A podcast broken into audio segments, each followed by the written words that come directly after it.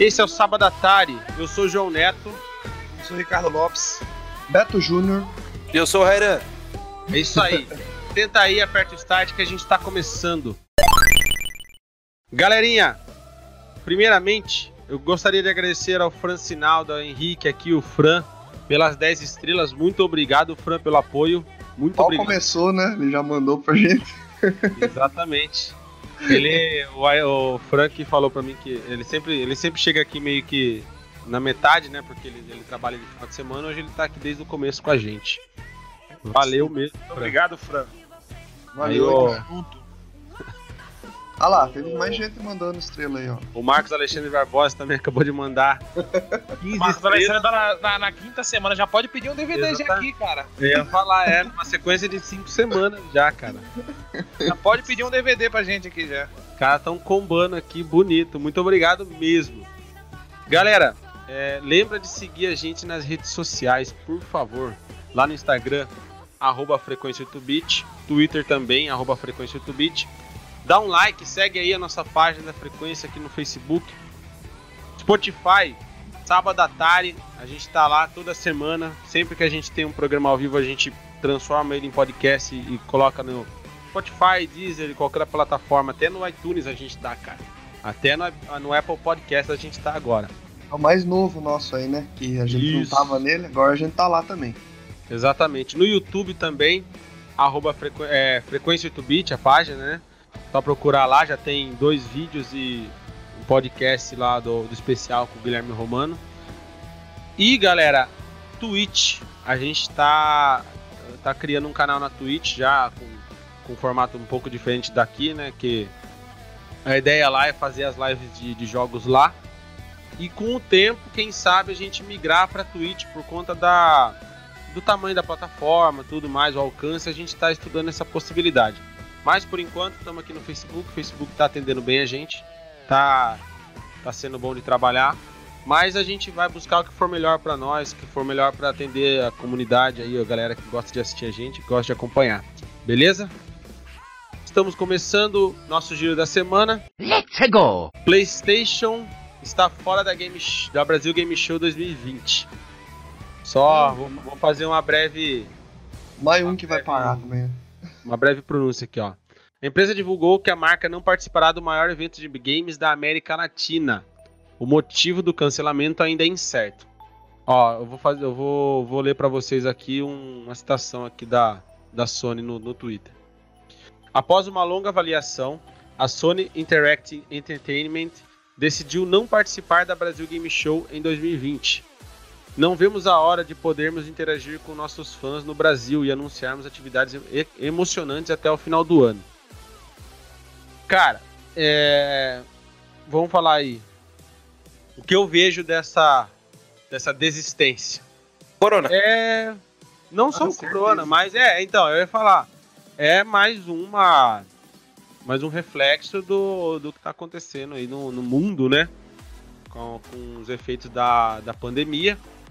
E não seria diferente aqui no Brasil, né? Não tem sido diferente, infelizmente, em alguns casos. A, a questão da, da segurança, né? E do. Vamos falar assim, do receio, né? Que as empresas, que as marcas têm em se colocar num ambiente público de risco, sei lá o que. E também saber se o evento vai acontecer, né? Tem mais essa, né? Exatamente, o que acontece é o seguinte, até agora a, a Brasil Game Show não, não soltou nenhuma nota de que o, o evento vai parar. Então, ao que tudo Exato. indica, eles estão com o pensamento de que eles vão continuar. Só que na minha visão, cara, a gente já tá em abril, indo pra maio. Faltam cinco meses pra BGS. Acredito que por mais que eles estejam disponibilizando venda de, de, de ingressos, de passaportes e tudo mais, é, o, o- o- público não deve estar comprando como estava comprando antes, entendeu? Como anos passados. Por quê? Porque é um, é um programa incerto. Como é que você vai comprar alguma coisa se você não sabe se daqui a um mês, dois meses, três meses, os caras vão ter que chegar e falar, "Ah, vamos cancelar. Porque a pandemia tá aí pra um ano, dois anos pra sair uma vacina, um remédio. É, não, e se sair a vacina, por exemplo, descobrir alguma cura, alguma coisa, daqui um ano pra mais que vai liberar pra todo mundo. Tem testes pra fazer ainda. né? É, tem toda muito, uma- muito. É. Então, provavelmente cancele também. Provavelmente. Cara, canceladas as. Olimpíadas. Você acha que vão deixar a BGS? Então, as Olimpíadas não vai ter, vai ter BGS. É, falou, falou uma. Agora uma, uma coisa relevante, né, Aira? As Olimpíadas foram canceladas e. Cancelada não, é postergadas. E a própria BGS não, não se manifesta. Eu não sei qual é a ideia dos caras, sinceramente. Mas eu, no, no lugar deles, eu já teria dado uma nota e falado, pessoal, até segunda ordem a gente vai, é, vai pausar Mostrar as que se vendas. preocupa com o público, É, né? Não é exatamente. só o evento. pausa, pausa as vendas, segura o lote, qualquer coisa, ó, o lote de hoje a gente vai manter ele até, até agosto, só que a gente não vai vender nada, então em agosto a gente retoma com o lote que está agora, e o lote vai ser vendido de acordo com números e não com o Oh. tempo, né? Ou No tipo assim, pra de quem tempo. comprou, pra quem comprou, libera pro ano que vem, sei lá. Se, Porque se- assim, ó, é um, é um problema gigantesco, né? A BGS, ela não depende só do público, né? Ela depende dos patrocinadores dela, do- do- dos expositores. E todos os Sim. expositores estão preocupados, né, com a questão do- da pandemia do coronavírus. Então eu Sim. dificilmente... A, a Sony agora acabou de anunciar que não vai poder participar, provavelmente por causa do corona. Aliado à Sony, da- nos próximos dois meses aí, a maioria das empresas que fariam parte da BGS provavelmente irão soltar comunicados que não farão parte. E aí a BGS automaticamente vai ter que cancelar. vai o ano- começar a galera o ano- O ano tá perdido, não tem pra onde correr. Cara, até faculdade... Muito pior, muito pior para o mundo do- do- dos eventos aí, tanto eventos de, de- de shows quanto eventos de feiras, todos os tipos de eventos. Muito gente- pior pra eles, Tá, a gente que já... trabalham com aglomerações. É, a gente que tem experiência nesse meio, né, de, de eventos, assim, uma breve experiência, mas tem uma experiência, né, de, de vivência. Você sabe que eh, muitas empresas de evento, ela vive, vive mês a mês de evento por evento, né? Ela não sobrevive Exato. muito tempo.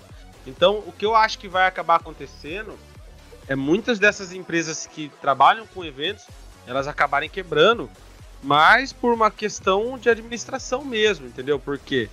Porque a, é, é muita, mas muita empresa, tipo, tanto que quando eu fiz, eu fui, fui atrás de formatura na faculdade e tudo, o pessoal tem um medo, porque às vezes você fecha a formatura três anos antes de se formar, chega no ano que você se forma, a empresa quebrou. E tipo assim, eu não tô falando de um cenário igual ao de hoje, tô falando de um cenário comum, um cenário de dia a dia, né? Um cenário Normal. né, assim, normal. E as empresas elas já quebram, já, já tem esse potencial de quebra, vamos falar assim, normalmente. Imagina na situação que a gente tá agora. É, é, a- as empresas de formaturas estão num, num caso ainda um pouco pior, porque assim, a empresa de evento mês a mês, é, se ela não tem é, tanto funcionário assim para poder fazer funcionar a empresa, que não seja uma empresa Uhum. muito gigantesca, tá ligado? O cara ainda consegue, entre aspas, sobreviver, né? Só cuidando da vida dele. E quando os eventos voltarem, ele, ele dá continuidade aos eventos dele. Porém, as formaturas que fecham há 3, 4 anos aí atrás, tem até o próprio público. Como é que você vai, sei lá, fechar uma formatura que custa 600, 700 mil, 2 mil reais por mês pra você? Como é que o seu público vai continuar pagando com a incerteza de se vai ter a formatura no ano que ele vai se O formar cara ou não não? sabe nem se é o semestre de faculdade Ele não já sabe é. nem se ele vai se formar, é verdade. É Então, verdade. vou falar pra você aqui, ó, da minha parte. A minha faculdade, a gente, faz um mês aí que a gente tá parado. Eu tô também perdido, tá ligado? Eu, se, eu, se eu tivesse, se eu tiver a oportunidade, eu, tô, eu, tava, eu tava pensando seriamente se eu, não tran- se eu não trancaria o semestre, sabe? Pra, pra retomar. Porque, mano, não dá pra saber o que vai acontecer, tá ligado? Não, e outra coisa, Você não, é, não vai ter férias. Nossa, tá meio. Tá Mas não bem tiveram, não tiveram, tipo, a opção de fazer online? Não- exato. Então, mas, aí agora, agora a gente tá online. mas para pra pensar comigo, cara, Mas online não tá funcionando. Por quê? Porque a- a- aquela faculdade não é preparada para esse tipo de ensino. Como é que você vai cobrar uma mensalidade cheia para um, um- um aluno e ele tendo, sei lá, aula online, cara? Eu acho que o Então, valor deve é- ser um pouco isso- reduzido, sei lá. Aí é que tá, é relativo, né? Ao mesmo tempo que a- é, é, tem os dois lados, né? Ao mesmo tempo que as escolas não tinham não tinham essa estrutura de aula online, tipo, elas estão tendo que se adequar para poder fornecer fornecer esse tipo de serviço de, tra- de né de, de ah, aula online e tudo mais. aquilo também, né? Nem todo mundo tem, tipo, apesar de a gente estar nesse século XXI e da tecnologia, nem todo mundo tem um dispositivo para acessar a internet boa, tem, tem Mas os aí- é recursos que para tá. participar da aula. O- Então, Isso é Eira, verdade. Isso aí também foi discutido, vou falar, na minha faculdade. Só que aí, eu acho que a faculdade tem que ter o. a- analisar caso a caso. Entendeu? Ela pode, por exemplo, posso dar. Se 90% da, da, da, da- do, meu, do meu contingente de alunos tá. Vamos dizer assim. Tem capacidade de acompanhar a aula online pelo dispositivo de computador, notebook, etc e tal. Beleza, eu vou fazer isso. Os outros 10% que não tem condição, eu vou fazer um planejamento especial. Daí eu trabalho com a minoria, entendeu? Num caso especial. A maioria dá para fazer o genérico, aí a minoria você faz um plano, um plano específico para aquele caso, entendeu? Porque se você for olhar aluno por aluno, ou se você deixar de ter aula, aí os alunos acabam perdendo o semestre também, não sei, entendeu? É, O pessoal do, do quinto ano da, da de civil lá da EP tá reclamando bastante das aulas online.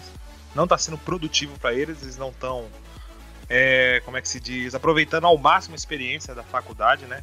Com, com conhecimento. E eu não sei até que ponto é bom, né? Para a instituição manter as aulas online. Porque a pandemia é incerta ainda, cara. E vai chegar um momento que eles vão ter que escolher, né? Ou eles vão dar continuidade a isso, onde não tá agradando a todos, onde não está sendo produtivo para todos. Ou eles vão ter que chegar e falar, cara, perdeu o ano, acabou, não tem o que fazer. Ah, é, mas tipo assim, vai. Aí.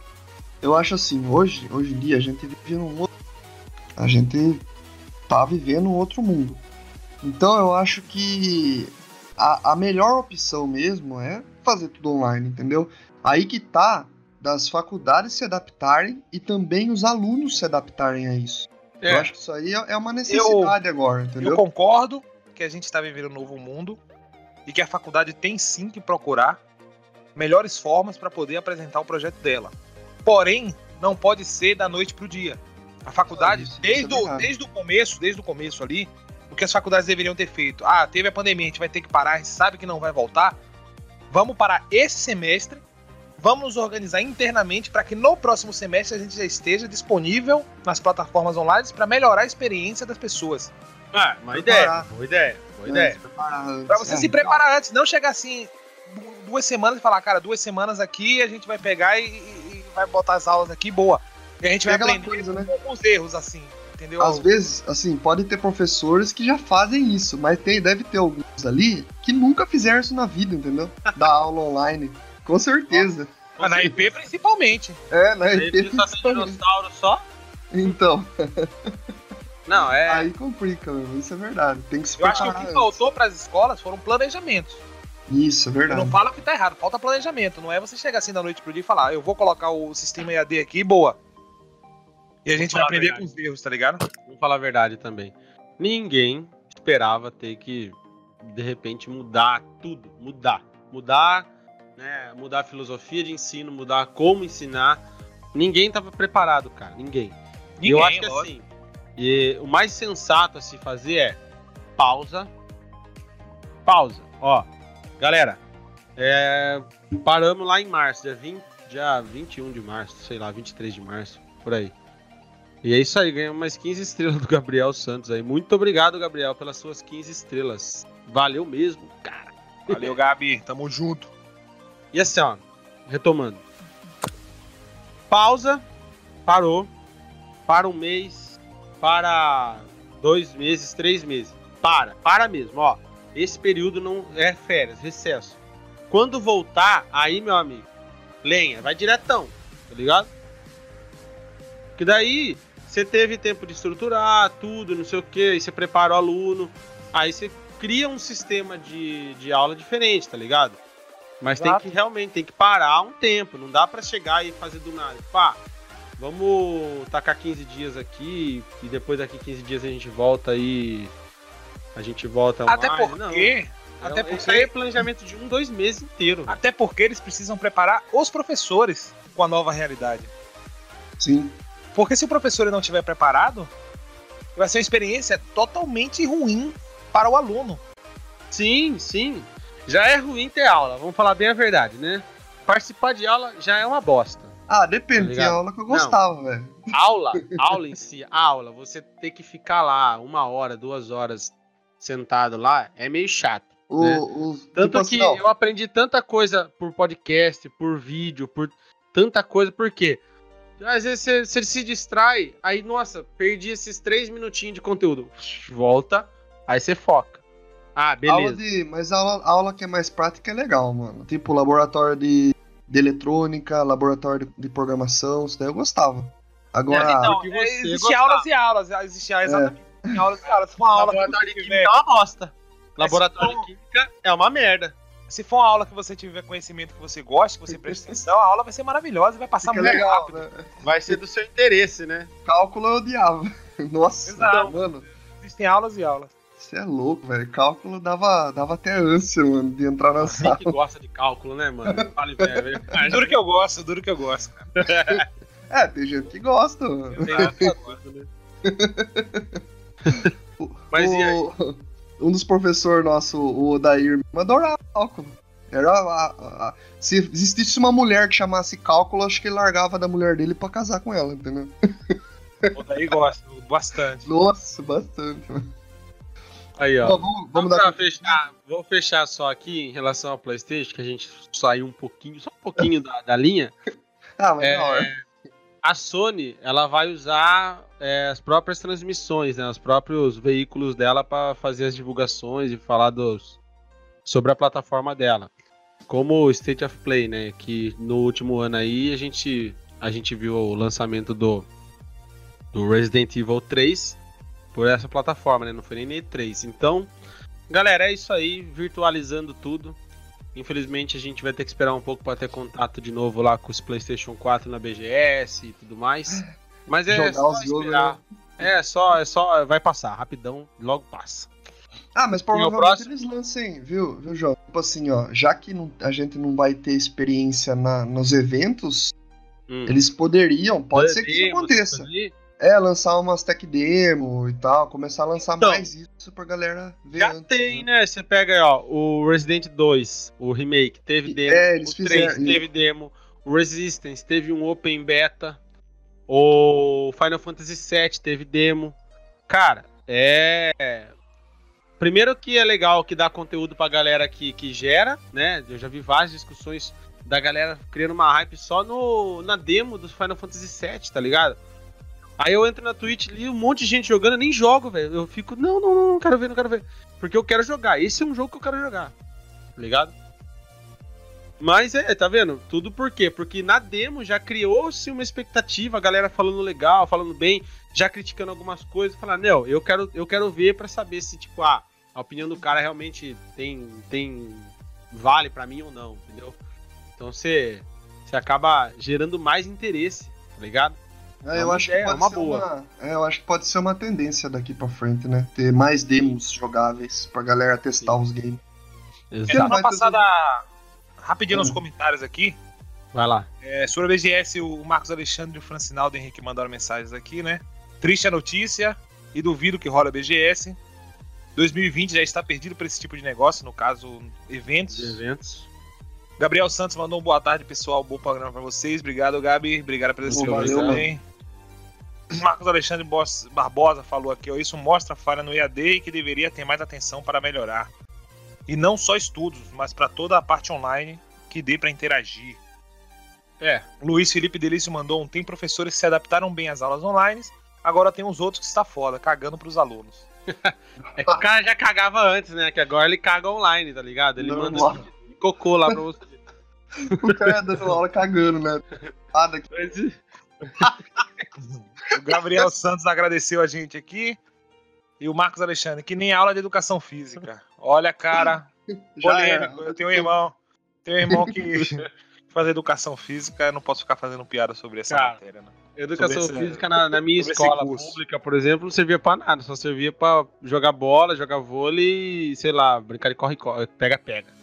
Queimada. Não, Cara, é. Tá era da hora queimada. Porque era, era a hora que você podia tacar a bolada na cara das minas chatas da sala, tá ligado? Tá vendo como as coisas, estão vendo como as coisas são diferentes, tá ligado? Tipo, vocês. Vocês aqui tinham. Um, educação física pra vocês aqui era praticar algum esporte, né? Lá onde, Hum. onde eu estudava, lá em Salvador, o, a educação física ela servia pra você conhecer o esporte. A gente tinha aula na Então, sala primeiro. pensei que era É o correto. A gente tinha Ah, aula na quando- sala primeiro, a gente estudava o esporte que a gente ia praticar. E depois a gente fazia a parte é, prática, né? do- Resumindo, seu quando- professor era o tipo de professor odiado de educação física, que era aquele que passava Não. matéria. É, não, passava- acredita não, mano. Você acredita que não? Mas é o mais A galera legal. gostava, pô, porque você entendia de regras, você entendia Eu de. gostava porque você era baiano e não ficava toda aula na sala. Você ficava lá na, na sala sentado. Meu pai amado. Não, é tipo assim, quando eu estudei em escola Olha a maldade. o Baia falou também. Era, era, era mais. Tinha a parte de teoria também, tinha a parte prática, Cara, você aprender sobre o esporte e tal. Mas minha viu, parte, ninguém a ligava. única, a, única, a única vez que eu aprendi uma regra foi a hora que eu peguei o tabuleiro de xadrez, chamei o professor falei, me ensina a jogar. Só. E uma outra vez aí que um professor falou de uma regra de, do vôlei, acho. Só. E era um professor substituto. Mas eu acho que o correto é, por exemplo, ensina a regra e vai jogar o esporte. Cara, às vezes se desperta interesse de, de, de vários, vários jovens aí que podem se tornar profissionais, né? Pega, é pega, por exemplo, os Estados Unidos aí, cara. Os Estados Unidos tem, tem o tem a cara. cultura, né, do esporte. Esporte, esporte pra tudo, mano. Pra todos os tipos de esporte. Não, mais aqui no legal Brasil, ainda. o, o que é que o cara da educação física faz? Ah, vamos montar um futebolzinho aqui, boa, foda-se. Mas então, os Estados Unidos é a mesma cultura que, por exemplo, tem no Japão. Você tem o clube de vôlei. Essa atividade, você tem que fazer uma atividade extracurricular, né? Isso vai contar, vai ser bom no seu currículo para você ir para faculdade e tudo mais. Aí tem uns que vai para culinária, outros que vai para clube de literatura, cinema, é, jornal da escola. Aí tem o time de futebol, o time de vôlei, o time de handball, o time da puta que pariu, tá ligado? E é isso que é legal, porque você, come, você trabalha o esporte dentro, independente de, de qual esporte for, né? Todo mundo vai pro interesse dele. E o cara pode aqui no Brasil- ganhar vida com isso. Aqui no Brasil você tem, você tem a questão do país do futebol, né? Então toda educação física tem futebol pros meninos e as meninas mandam pro balé, por exemplo. Tá Sim, ligado? de futebol. E, mano, nem todo mundo gosta de futebol, exatamente. É, o Be- quer o jogar Beto basquete, gosta- handball, quer O jogar... Beto gosta de peteca. Eu acho que se a gente tivesse o sistema Bosta, andava de americano skate, mano, é de ensino né, dessa parte de esporte no Brasil, aqui a gente ia se dar bem. Porque, mano, o brasileiro é o povo mais dedicado. O professor fala, choveu, não vai ter futebol porque a quadra tá molhada. Mano, os malucos arrancam a própria camiseta, meia, seca a porra da quadra. jogar. futebol. O cara fala, o problema é a água, não é problema não, relaxa aí. Não, Passa rodo, pega o rodo lá é, na... é que hoje em dia a maioria das quadras é coberta, né? com a- Bom, porque quem, quem estudou aí nos anos. final dos anos 90 início dos anos 2000 aí, quadra coberta não era realidade, não, mano. Só da escola top. A escola, a escola que eu estudei lá no centro, lá, o Prudente, hoje você passa lá, a quadra cobertona, assim, mó da hora. Fala, mano, que inveja, tá ligado? Eu não sei hoje como que é, ó. Eu tenho tipo um exemplo. Eu, eu não gostava de futebol, eu gostava de basquete e andava de skate. Uhum. Só que eu via que o skate, ele era um esporte muito mal visto, né? É, Tá, é, o skate hoje- hoje, tá, tá de boa, né? Hoje- É, eu acho que hoje melhorou bastante. Tanto Sim. que eh, acho que no final aí da- do, meu colegial e tal, eu comecei a ver aparecer isso daí nas escolas públicas. Alguns, alguma galera que andava de skate ensinando outros, assim, entendeu? Como aula mesmo. Mas é isso que eu achava errado, velho. Eu falava, nossa, mas eu gosto tanto desse esporte e não tem. A galera focava no quê? Futebol e jogar vôlei, só. Mas é porque o videogames aí, pô, os skate. videogames era mal visto pra calhar, pra Mas caralho. vamos, vamos falar uma coisa. O futebol, o, o skate foi se tornar um esporte mesmo profissional de alguns anos pra cá, cara, de 10 anos pra cá. Ah, não, Entendeu? sempre teve, Ah, mano. tem, Não, tem mais não. de 10 anos, tem mais. Não, de 10 tudo bem, mais, tudo bem. Mais de 10 anos, só que a, tipo assim, falando no- na- pela vis- visão geral da sociedade. Eu não tô falando da gente, que a gente conhecia uma galera que a gente já sabe, tinha uma galera que ganhava vida com isso aí, por exemplo. Então, você o fala. Hornquist, o Mineirinho, Você Ou- fala a Exato, questão exato, do. A, a entendeu? questão Tony do. Hawk. É, a questão da imagem do esporte, né? Sim, você fala. então, Na verdade, hoje você sabe o quando é que o- o skate é visto como um esporte, uma atividade legal, uma atividade educativa, tanto que tem N lugares que usam o skate como atividade de educação, de socialização.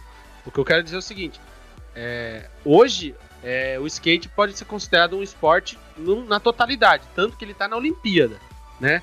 Há 10, 15 anos atrás você não via isso. Muita gente tinha preconceito com o skate, isso é fato. Então, mas Era o esporte o- de maconheiro. O Isso é um problema, É, isso é um é, problema, isso é um problema do brasileiro. O brasileiro ele só dá valor ao esporte quando se tem alguém no esporte que é muito bom e conquista alguma coisa fora do Brasil. Pode ser. É, isso, é um- isso também acontece. Eu lembro pelo, pelo caso da canoagem, por exemplo, né? Ah, que O Guga, o Guga. Gustavo também. Kirten, o pessoal começou a se interessar pelo, Pelo, pelo tênis. por causa do Gustavo Kirten. O pessoal Hum. começou a se interessar pelo skate, não os que já eram interessados, lógico. Depois do Mineirinho, depois É. do- do- dos campeões brasileiros. Fala bem a O- verdade você, Quando a Globo começou a colocar no, no esporte espetacular lá, os X Games. Exato. Aí o Brasil começou a se Ah, interessar. Começou a se interessar por ginástica. Depois que Brasil se tornou potência, é, da Depois, dos Santos. não, depois do Daiane dos Santos. Exato. Sabe qual que era o problema do skate, por exemplo? É que a questão, assim, era um esporte de rua, vamos dizer assim. Sim. E eu, eu, por exemplo, eu andava de skate lá no Rio de Janeiro com meus amigos, a gente andava na rua, é, fazia os próprios obstáculos e tal, pra colocar ali pra gente andar. E às Uhum. vezes os vizinhos ficavam incomodados porque a gente tava andando na rua e tal. Então, criava-se um, um ódio pela, pela vizinhança ali, né, da gente. Sim. Então, eu já falar. E muitos que passavam perto de, é, na frente de pista de skate e tal, via a galera cheirando cola, fumando maconha, isso e aquilo, por quê? Porque tava na rua. Então qualquer um podia entrar na pista de skate. Aí Uhum. falava, não, todo, todo skatista é, é drogado, todo skatista é isso e aquilo. E, e, por exemplo, eu andava lá com meus amigos, a, ge- a gente era chamado de drogado também, entendeu? Falar pra você, a droga tá em todo lugar, feio. Então, é, é- é Quanto, porque. quanto jogador de futebol que a gente conhece aí, amador, Só futebol? profissional, etc. Nossa, meu Deus! Só Então. futebol. Então, mas eu tô falando futebol porque é pra pegar na ferida mesmo, que o Brasil é o país do futebol, não é? Então, Até no rumo do esporte tem bastante. É, com Pô, certeza. demais, com certeza. Viu? É que o skate, ele mostrava isso, né? Por ser um esporte de rua, né? É aí que tava é, o problema. exatamente. Ele mostrava, mas quem não quem entende dessa forma, rapaziada, todo lugar tem, principalmente na parte de mídia e televisão, viu? Fica ligado. Nossa, Pega aí, ó. Pega aí, Carnaval de Salvador. Carnaval de Salvador, você passa um trio onde o cara fica 4 a 5 horas em cima do trio e você acha que ele não usa nenhum tipo de droga pra passar 5 horas cantando pra aquele público ali? não, é só energético, velho. Ô. Nada, Você é acha que não, pô? Você acha que o cara tem uma energia desgraçada? cafezinho, energético, de boa, de boinha. Aquele café com pó branco, né? Que faz. Não, É, café da artista. não, café de artista não, não deixa de ser alegre, ele deixa de ser grog, viagem. Ligado? Viu? Bom. Vamos continuar com o nosso giro aí. Ó, continuando nosso giro aqui, ó. Doutor Estranho 2 é adiada para 2022 e Thor 4 tem estreia adiantada. Nossa, semana. adiantou um ou outro. Então, eu, eu, eu até vi isso aí, É que agora ele lutando contra o coronavírus. deixei aqui Nossa. de ladinho. E, e o Chris Hemsworth, né, o ator que faz o Thor, ele falou que o roteiro do Thor 4. É o 4? Thor 4? Isso. Acho que é. É, né? É, 4. É depois do Ragnarok. Ele. É, o Ragnarok é o terceiro, eu esqueci do Ragnarok. Hum. Ele falou que é o melhor roteiro que ele lê em anos, cara, que é o roteiro do Taika Waititi, né? Aham. Então, o Taika Waititi aí foi indicado a Oscar com o filme de direção dele no ano passado, que indicado não ganhou, ganhou o Oscar, né, de acho que é o melhor ator coadjuvante, com o aquele filme lá que ele faz o Hitler, esqueci o nome. Ah, Jojo Rabbit. Então, já é- dá pra esperar boas coisas desse filme. Cara, vai ser é- com a Thor mulher mesmo, né? É, vai ser a transição, né? É, é, não vai ser 100% ainda, né? É um Eu tenho uma pergunta pra você, uma pergunta pra fazer pra vocês aqui, ainda nesse Manda. cenário de filmes, né? A maioria dos filmes estão sendo adiados, lógico, Uhum. Sim. por conta da pandemia. É, o quanto isso vai impactar na bilheteria desses filmes? Porque se você lançar, sei lá, seis filmes tops que iam ser lançados esse ano ao mesmo tempo, você meio, meio que vai acabar dividindo o seu público. E você vai ter um impacto negativo na bilheteria de cada um, porque às vezes a pessoa gosta de quatro filmes e não tem condições de assistir os quatro filmes, por exemplo. O Cinema quão, não tem o quão mais, isso, né? o quão isso vai ser impactante? Primeiro que o Cinema tá mais. fechado. É, tá fechado, Oi? não tem mais cinema. Não, mas ele tá falando pra. Pós-pandemia. Pós-pandemia, Ah, você vai lançar 3, 6, 7, 10 filmes ao mesmo tempo ali que são de seu interesse, por exemplo. Você vai ter que, Sim. se você não tem a condição de assistir os 10 filmes, você vai ter que vai pegar os seus mais preferidos ali e vai assistir. É, vai Às ter vezes que de tá 10 você gosta de barato, né? 4, de você gosta de, de, de, sei lá, de 7 e vai ter que assistir 3, porque você só tem condições de assistir 3.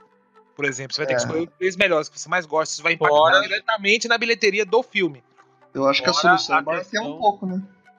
Fora uma outra questão que vocês não estão levando em consideração, que é o. Tem filme que não vai sair. é, que, tipo, a, o Oscar lá, o Globo de Ouro, aprovou, tipo, ah, filme ser lançado em plataforma digital, a gente vai avaliar como cinema. Por quê? Por causa da pandemia. Então tem filme que nem vai sair no cinema. Exato. Exato. Entendeu? Mas como é que Mas- vocês enxergam essa questão de, de, de divisão de bilheteria? Né? Ah, cara, eu acho que. Filmes que são muito promissores, né? Que, que Já, vou pra- falar bem a verdade pra você, direto, direto. Tem ano, teve ano aí que eu não, não botei o pé no sistema, dois, três anos atrás aí. Mas tem mês, tem ano que, tipo, três, quatro meses, assim, seguido, tem três filmes que você quer assistir, velho. E é, é foda, mas é escolha, né? Às Ah, vezes dá pra você assistir um, dois, mas é foda. Ô, Realmente. João, acho que o último filme que a gente assistiu foi o Sonic, né? Você foi também, né? Que foi eu, você. O último que eu assisti foi o Sonic, é. É, depois acho que fechou já o cinema. É, depois não teve. Acho que teve alguma coisa que eu queria assistir, mas eu não consegui. É, Mas já logo fechou, né? E o Sonic nem lançou na China nada, porque Tá não- entrou a pandemia, daí eles iam postergar o lançamento, acho que nem lançou, porque já tá em plataforma digital. Ah, viu? Só, só uns Pegou comentários aqui, ó. O Francinaldo, só pra nós não fugir muito do que ele tava falando, o Francinaldo. Skater é coisa de maloqueiro. Maloqueiro, pode crer, nossa, nunca tinha tempo que eu não volta, volta os comentários todos aí pra gente ler tudo, né, pô? É, tem que ler aqui, que a galera comentou bastante sobre o que ele tava falando, da zoeira lá. É, aqui, O ó, Felipe Deleuze chamou, falou: Você é foda, João. Marcos Alexandre deu risada aqui. A Mari Oliveira Reis mandou um boa tarde, galera. Boa tarde, Mari. Sempre aí com a gente, compartilhou nossa live. muito obrigado, Mari. A Mari O que Fernandão. tem mais selo do que. Cascata. O Fernandão comentou. Verdade mesmo. A, Mara, a, a Mari tem selo de super fã, compartilhadora, acompanha todas as conquistas. Viu? O Top. Fernandão falou assim, ó. O chorão Não. era maconheiro? Não, mas tem uma Não. coisa que o Fernandão falou antes aqui, vocês não viram. Que O ele falou que dar palestra ao vivo é bem diferente do, pre- do presencial. Bom, depende do que é ao vivo e presencial. Ao vivo você fala em live, tipo. É, se for em live. Em live realmente é outra ideia. Eu acho legal a palestra, é, o webinar, né, que fala, né, que é o seminário em web. Porque dependendo do modelo do cara, ele tem mais interação com o público. Tipo, ele já vê as- as ideias da galera, ele já, já, já pesca alguma coisa dentro do que ele tá falando, já resolve. Geralmente palestras presenciais, o cara ele tem toda a temática, depois ele abre espaço para pergunta. E às vezes a sua dúvida que surgiu lá atrás, já tá ligado? E às vezes, se o cara for um cara retraído, você tira até a pressão dele, né? Exato, exatamente. Então tem, tem benefício dos dois lados, né? O legal do, do tete a tete ali, do, do presencial, é que você acaba fazendo um networking, conhecendo outras pessoas tudo mais, né? Nos intervalos, né? É, Isso aí é bom. Mas tem benefício dos dois, né? Falar em presencial e virtual, é. O negócio é fazer esse cinema VR agora, mano. Tá ligado? Ah. E o celular que tem que ter pra fazer essa merda aí? Ou você compra. É, então, ou você tem que comprar um VR do... custa 5 mil reais. é, porque tem que ser um VR 4K pra, valer a pena, né? Tem que trabalhar ainda, né? De férias. Vamos lá, e dando continuidade aqui, o, o último que você leu foi o do Marcos Alexandre, né? Foi da Mari. Vou dar uma, a Mari mandou um boa tarde. Aí o Marcos falou aqui que ficar na sala, de- na sala de aula de- na educação física era chato, mas, tipo, tá errado, né? É, não, não ficar na sala, né? Sei lá. o Oswaldo dos Reis mandou um boa tarde aqui também. Muito, tarde, muito obrigado. Boa tarde, Oswaldo. Faz uma sala de aula VR também. Imagina que da hora. É, Você fala, Se a, Você se a instituição, papel- se a instituição disponibilizar os VR, tá, tá ótimo. Ia ser legal. Não, mas eu gostei bastante desses esquemas assim de mudar o formato pra todo web, que nem o programa. Agora vocês estão falando e eu tô detonando um macarrãozão, coisa que eu não fazia na rádio. É, dá- tem essas vantagens, né? Aqui eu, Exato. eu, não, eu não posso mandar um macarrãozão porque a minha cara tá aqui na tela, né? Mas nada impede também de eu trocar sinal- aqui. Mandou até um Trocar. chroma aqui. Mandei. Ficou da hora, né? Ficou louco, mano. Aí eu. Se eu tiver, ah, preciso fazer alguma coisa, sei lá, coçar meu nariz, alguma coisa braba aí. Eu, Prefiro eu, que algum erro na transmissão. eu, aquela não, eu, eu no tenho, eu tenho uma layer aqui, uma cena aqui, ó. Stream Deck aí, ó. É, ó, aqui, ó, pum, mudou. Aí, ó, fica o cartuchinho e o chat rolando ali, sábado à tarde, bonitinho. aí a gente volta. Legal, é bem, eu Continuando, gostei, cara. continuando. Coloca você num, num outro lugar aí. Daí você fala, você fala assim, ó. Olha que lugar bonito. Nossa, onde eu tô? Tá Onde eu tô? Aqui, cara, O Sinaldo mandou, mandou aqui que skate era coisa de maloqueiro.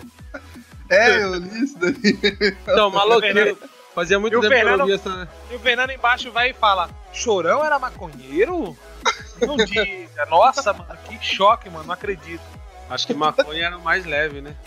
Ele não afirmou, né? Ele perguntou, né? Aí a Bom. Bruna já mandou aqui: o João tá muito mala de croma aqui. Pera aí. Bruno Barbosa deu aquela risada. E a Natália Lopes, meninos, boa tarde. Passei só pra dar um oi. Hoje estou fazendo meu bazar online e tá bombando. Beijo. Boa tarde. Opa, Boas beijo, Boa mano. tarde. Boas vezes. Muito obrigado, viu, dona obrigado. Natália. Rebenta aí. Viu, É vamos nóis. dar uma continuidade aqui? Vai lá. Vamos, manda aí. Então, tem uma notícia meio nostálgica aqui. É, as aventuras de Tintin ganhará novo jogo para PC e consoles. Eu vi isso, mano. Eu Mano, você já assistiu, você assistiu Tintin? Meu Cara, Deus. assisti- nossa, assisti muito, velho, isso daí. Ó, a editora é, Microids, ou Micro, Microids, anunciou uma parceria com a Mo, Molins Art, que é responsável pelas aventuras do Tintin, né? E, e eles, ó, tem uma descrição do jogo aqui que eles comunicaram, né? É, este novo jogo de ação-aventura transportará o jogador para situações incríveis e com muito suspense com o lendário personagem Tintin Emilu, que é o cachorrinho dele, né? Uhum. Outros personagens icônicos se juntarão ao elenco, como o renomado capitão é, Haddock, que era aquele que tinha aquele chapéu lá e tal. Você lembra dele? Barbudão. Barbudão, assim, é. Uhum. Ah, Bem legal, né? era aquele topetudo lá, o repórter. É, mano. Isso. Tá louco, velho. Olha lá, ó. Nossa, mano. Olha lá, o, o Capitão Haddock, né? Apaixonado por uísques finos e insultos so- so- sofisticados. Genial professor.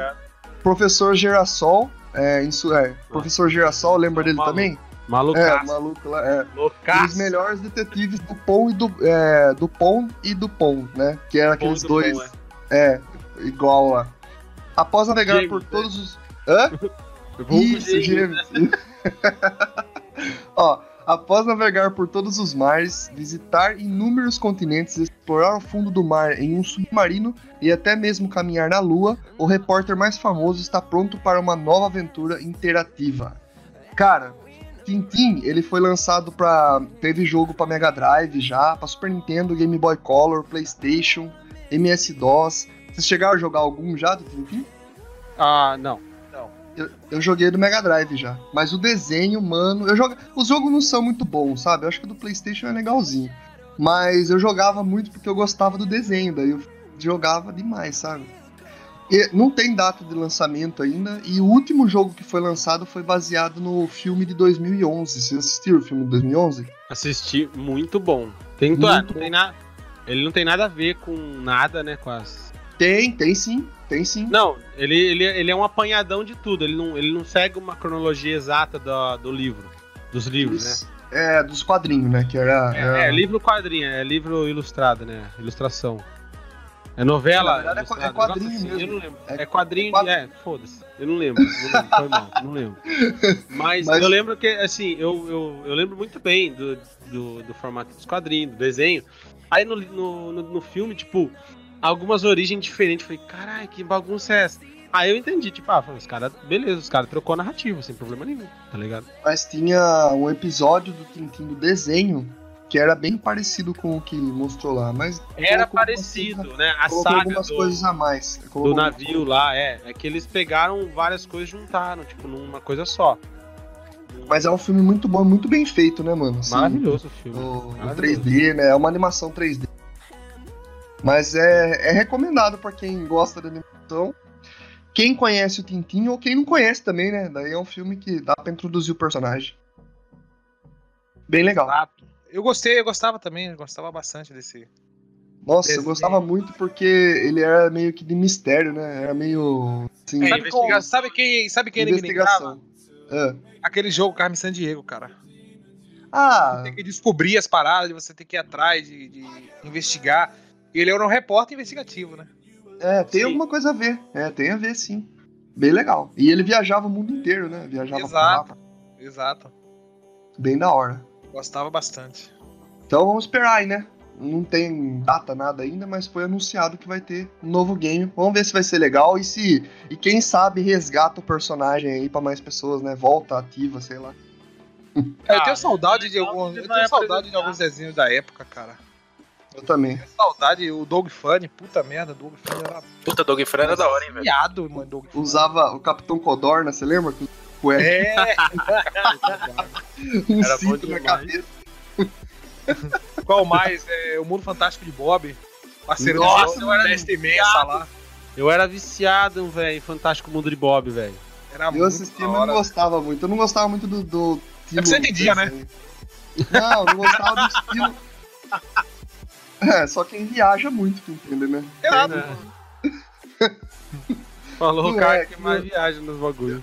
Eu não gostava muito do, do estilo gráfico dele, assim, sabe? É, do desenho em si. Nossa, eu Mas eu- gostava- o que eu mais gostava era a abertura. Nossa, Ele era louca, mano. Aquele outro dele lá da hora. Nossa, eu sempre quis ter um daquele lá quando era criança, mas não achava aqui, né? No Brasil não achava. Não. Eu gostava do Homem-Aranha, aquela séries. Nossa, assistia demais da Qual? Fox Kids, É. mano. Ah, o Homem-Aranha, Animated Series lá, tá ligado? O que passou o no. Ah, é o que passou na, na Globo. Passou na Globo também. Tanto o X-Men como o Homem-Aranha. X-Men, cara, X-Men assistia muito, Só cara. que eu assistia na Fox Kids. na época. O X-Men clássico e o X-Men depois, né? O. Ah, depois eu acho que deu uma viajada aí. sei. Ah, não. Cara, vocês estão falando de desenho aí? Vocês viram que aquele canal Jetix que tinha na TV a cabo vai voltar é, via web? Humilde, Ah, cara, tá. humilde. Assino. O Jetix? O Jetix era o antigo Disney XD. Fox Kids. Fox Kids. Não, não, não. Não é a Fox Kids, não. É o Disney XD. É, da Disney. Então, é é, tem mais ou menos dois anos que eles já estão com esse projeto aí. Eles já pegaram todas as licenças, os desenhos de novo, tudo, e vai voltar o canal via web. Vai ser sete dias por semana, 24 horas por dia. Ah, legal, mano. Legal. Mas daí vai passar como se fosse um canal mesmo, só que web. É, vai ser, sabe deve, deve ser um-? Será que vai ser um stream? Pode ser que seja um stream. A plataforma de stream. Igual, né? Isso aí eu já, já desconheço. Como é que você dá notícia e você não tem informações, cara? É um comentário, não uma notícia. Puta merda. Quem vai dar continuidade às notícias agora, João? Agora é o Beta, né? Ah, não.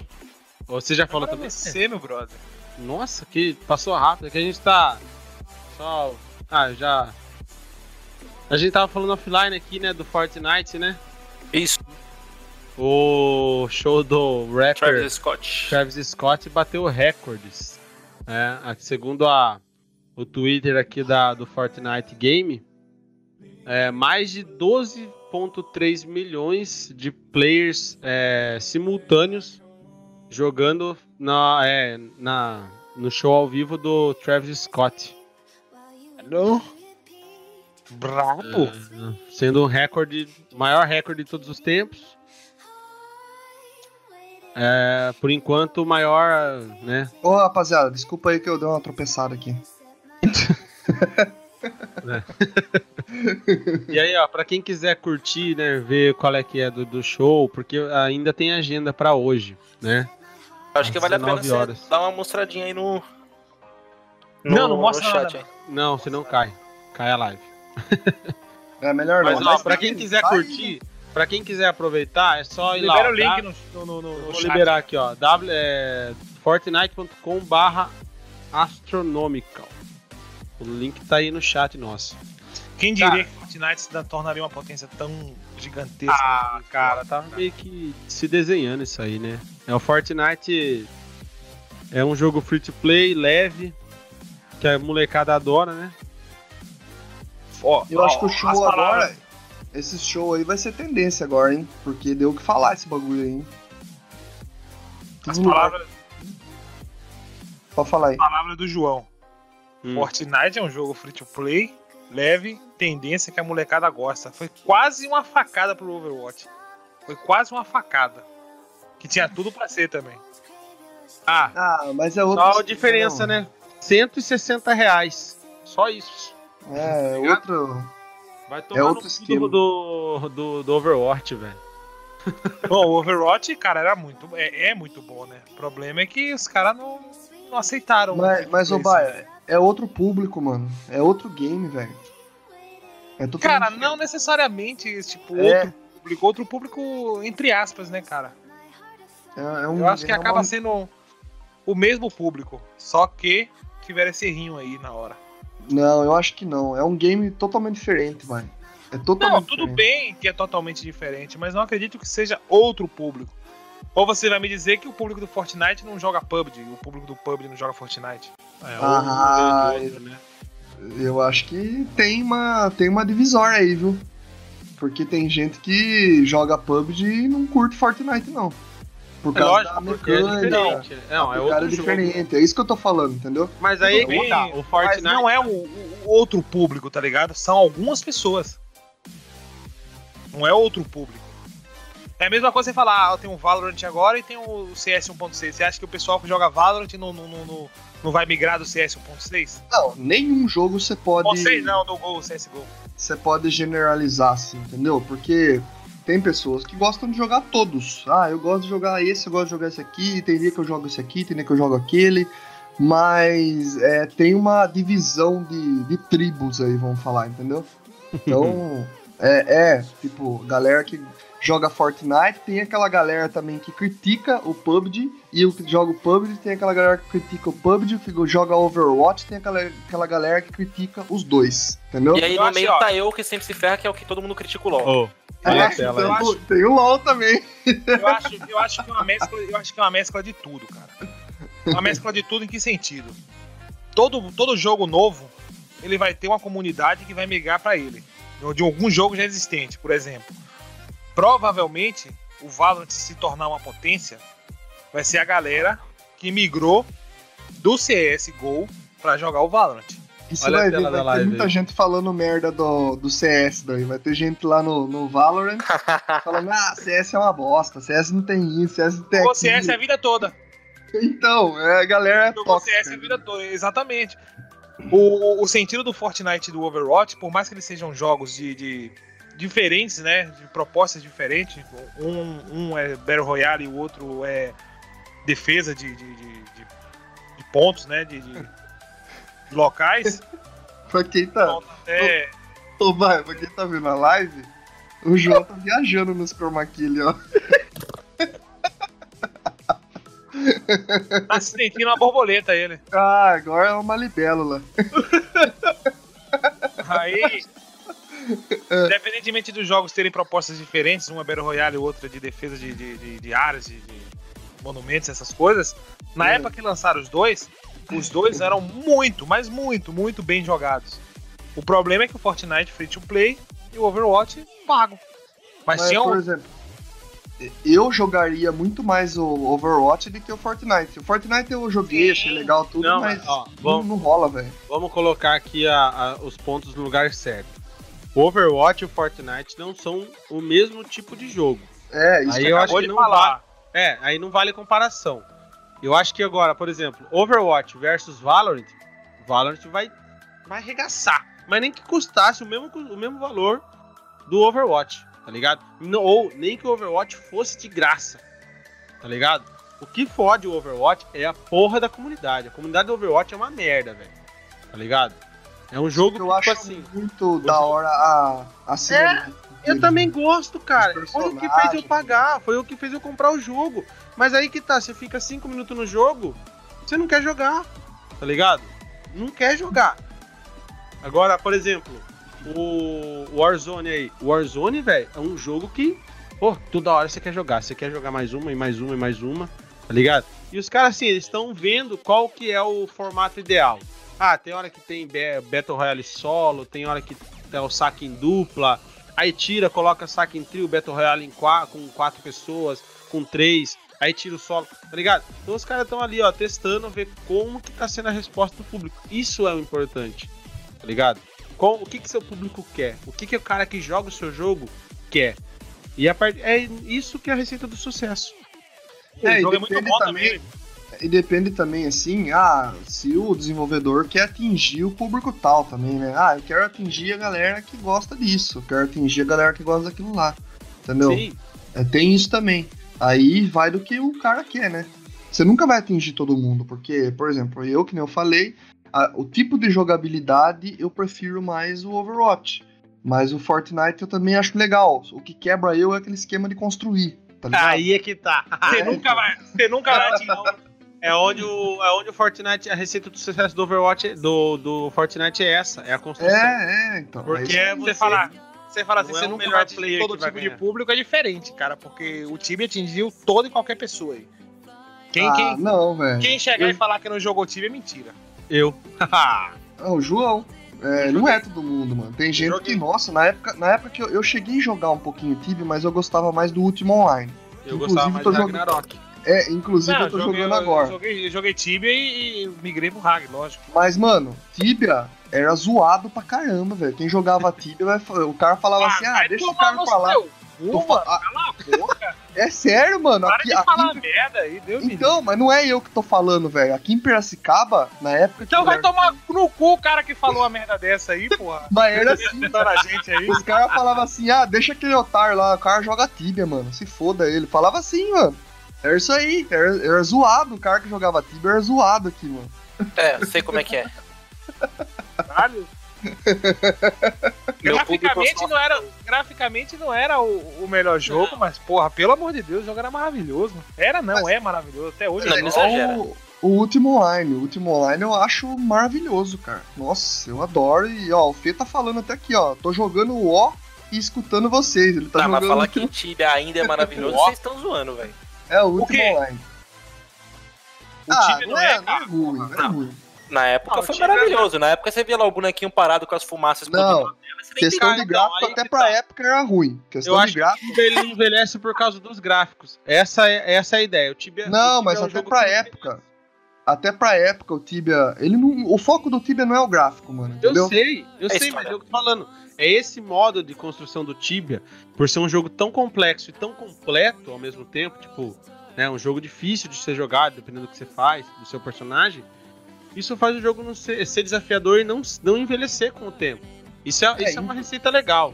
Assim, hoje, Inclusive- hoje eu admiro o Ah. Tibia. Quando eu era moleque, eu odiava. Odiava. É, porque aqui na, era esculachado, né? Aqui, Não, eu tinha os meus motivos pra odiar a Tibia. Não é porque a galera que eu andava não gostava.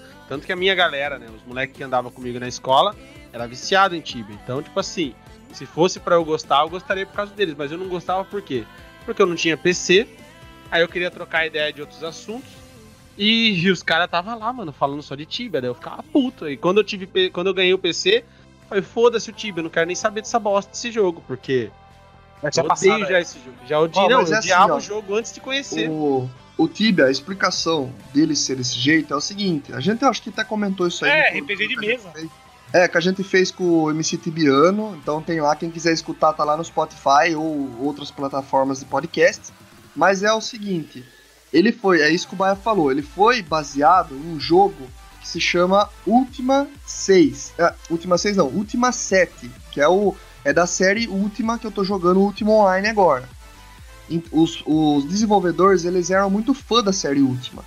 E daí eles criaram um jogo online baseado num jogo que eles gostavam. E esse jogo que eles gostavam era totalmente baseado no RPG Dungeons Dragons de mesa.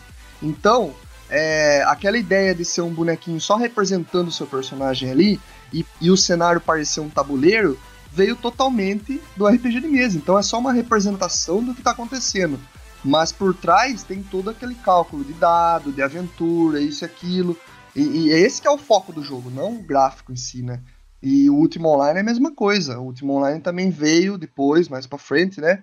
É como um jogo para representar um RPG de mesa online. É isso daí. Por isso que ele tem esses gráficos é, zoadinho, né? Porque é só O uma bom- representação. O foco Na é a jogabilidade, na época- né? Não Isso. O, Tibia, o bom do Tibia era a dificuldade do Tibia, tá ligado? Era isso que me chamava a atenção no Tibia. A dificuldade de você jogar aquela merda. Por quê, mano? Porque, porra, se você caísse numa cave sem corda, você tava fudido. Você tava fudido. Você perde seus itens se você morrer. Você vai se matar cheio de item, caralho. Não vai. Se você entrasse num, num, sei lá, numa quest lá, sem os personagens certos pra você fazer a quest, você tava fudido. Ia morrer todo mundo. Aí, com o tempo, o Tibia foi melhorando, né? Melhorando não, né? O Tibia foi atualizando e foi deixando o jogo mais fácil. Eu já contei essa história, mano. Eu ficava em, em Hook Guard lá. O cara chegou pra mim e falou: Cara, é, você não precisa passar no level 8, não. Passa o mais forte que você puder, que você vai pegar um, um escudo aqui que vai ser maravilhoso. Porra, fiquei em Hook Guard até o level 16. Era difícil como a porra. Só tinha um Minotauro pra você matar, que era o boneco que mais dava XP. Era um Minotauro e um Hot. Fiquei até o level 16. Isso durava, sei lá, um mês e meio pra você ficar até o level 16. Quando e, eu- Mano, Mudei de mundo com É. Copperfield lá, mano. Já tinha Copperfield no chão, vai tomar no cu, mano. Mano, e, e uma coisa, você falou aí, essas histórias que tem pra contar é legal pra caramba. Uma coisa que eu fico muito triste é que, é que nem o, o João falou, o Ragnarok já começou a aparecer isso. Os MMOs RPG, eles começaram a ficar muito linear, entendeu? Sendo que o Tibia, o último online, por exemplo, que tem uma inspiração nos jogos de mesa, eles tinham mais liberdade pro jogador, entendeu? Você Aham. podia fazer muitas coisas. Por exemplo, o último online, você pode sentar numa mesa na taverna, encher a cara e, jogar xadrez, mano. Entendeu? Sim. Coisa que você pode pegar lá um lugar, comprar um terreno, fazer uma casinha pra você, guardar seus itens lá, matar um urso lá, decorar o chão com o tapete do urso que você matou. Você fala que você não tinha liberdade no jogo. Você tem liberdade, né? O mundo é Isso. realmente aberto, né? realmente é aberto. Você pode ir lá comprar uma vara de pescar e pescar um peixe pra você poder assar ele, comer. E você pode ir lá matar um troll, não sei o que tem, entrar numa dungeon, achar uma espada, achar alguma coisa diferente e tal.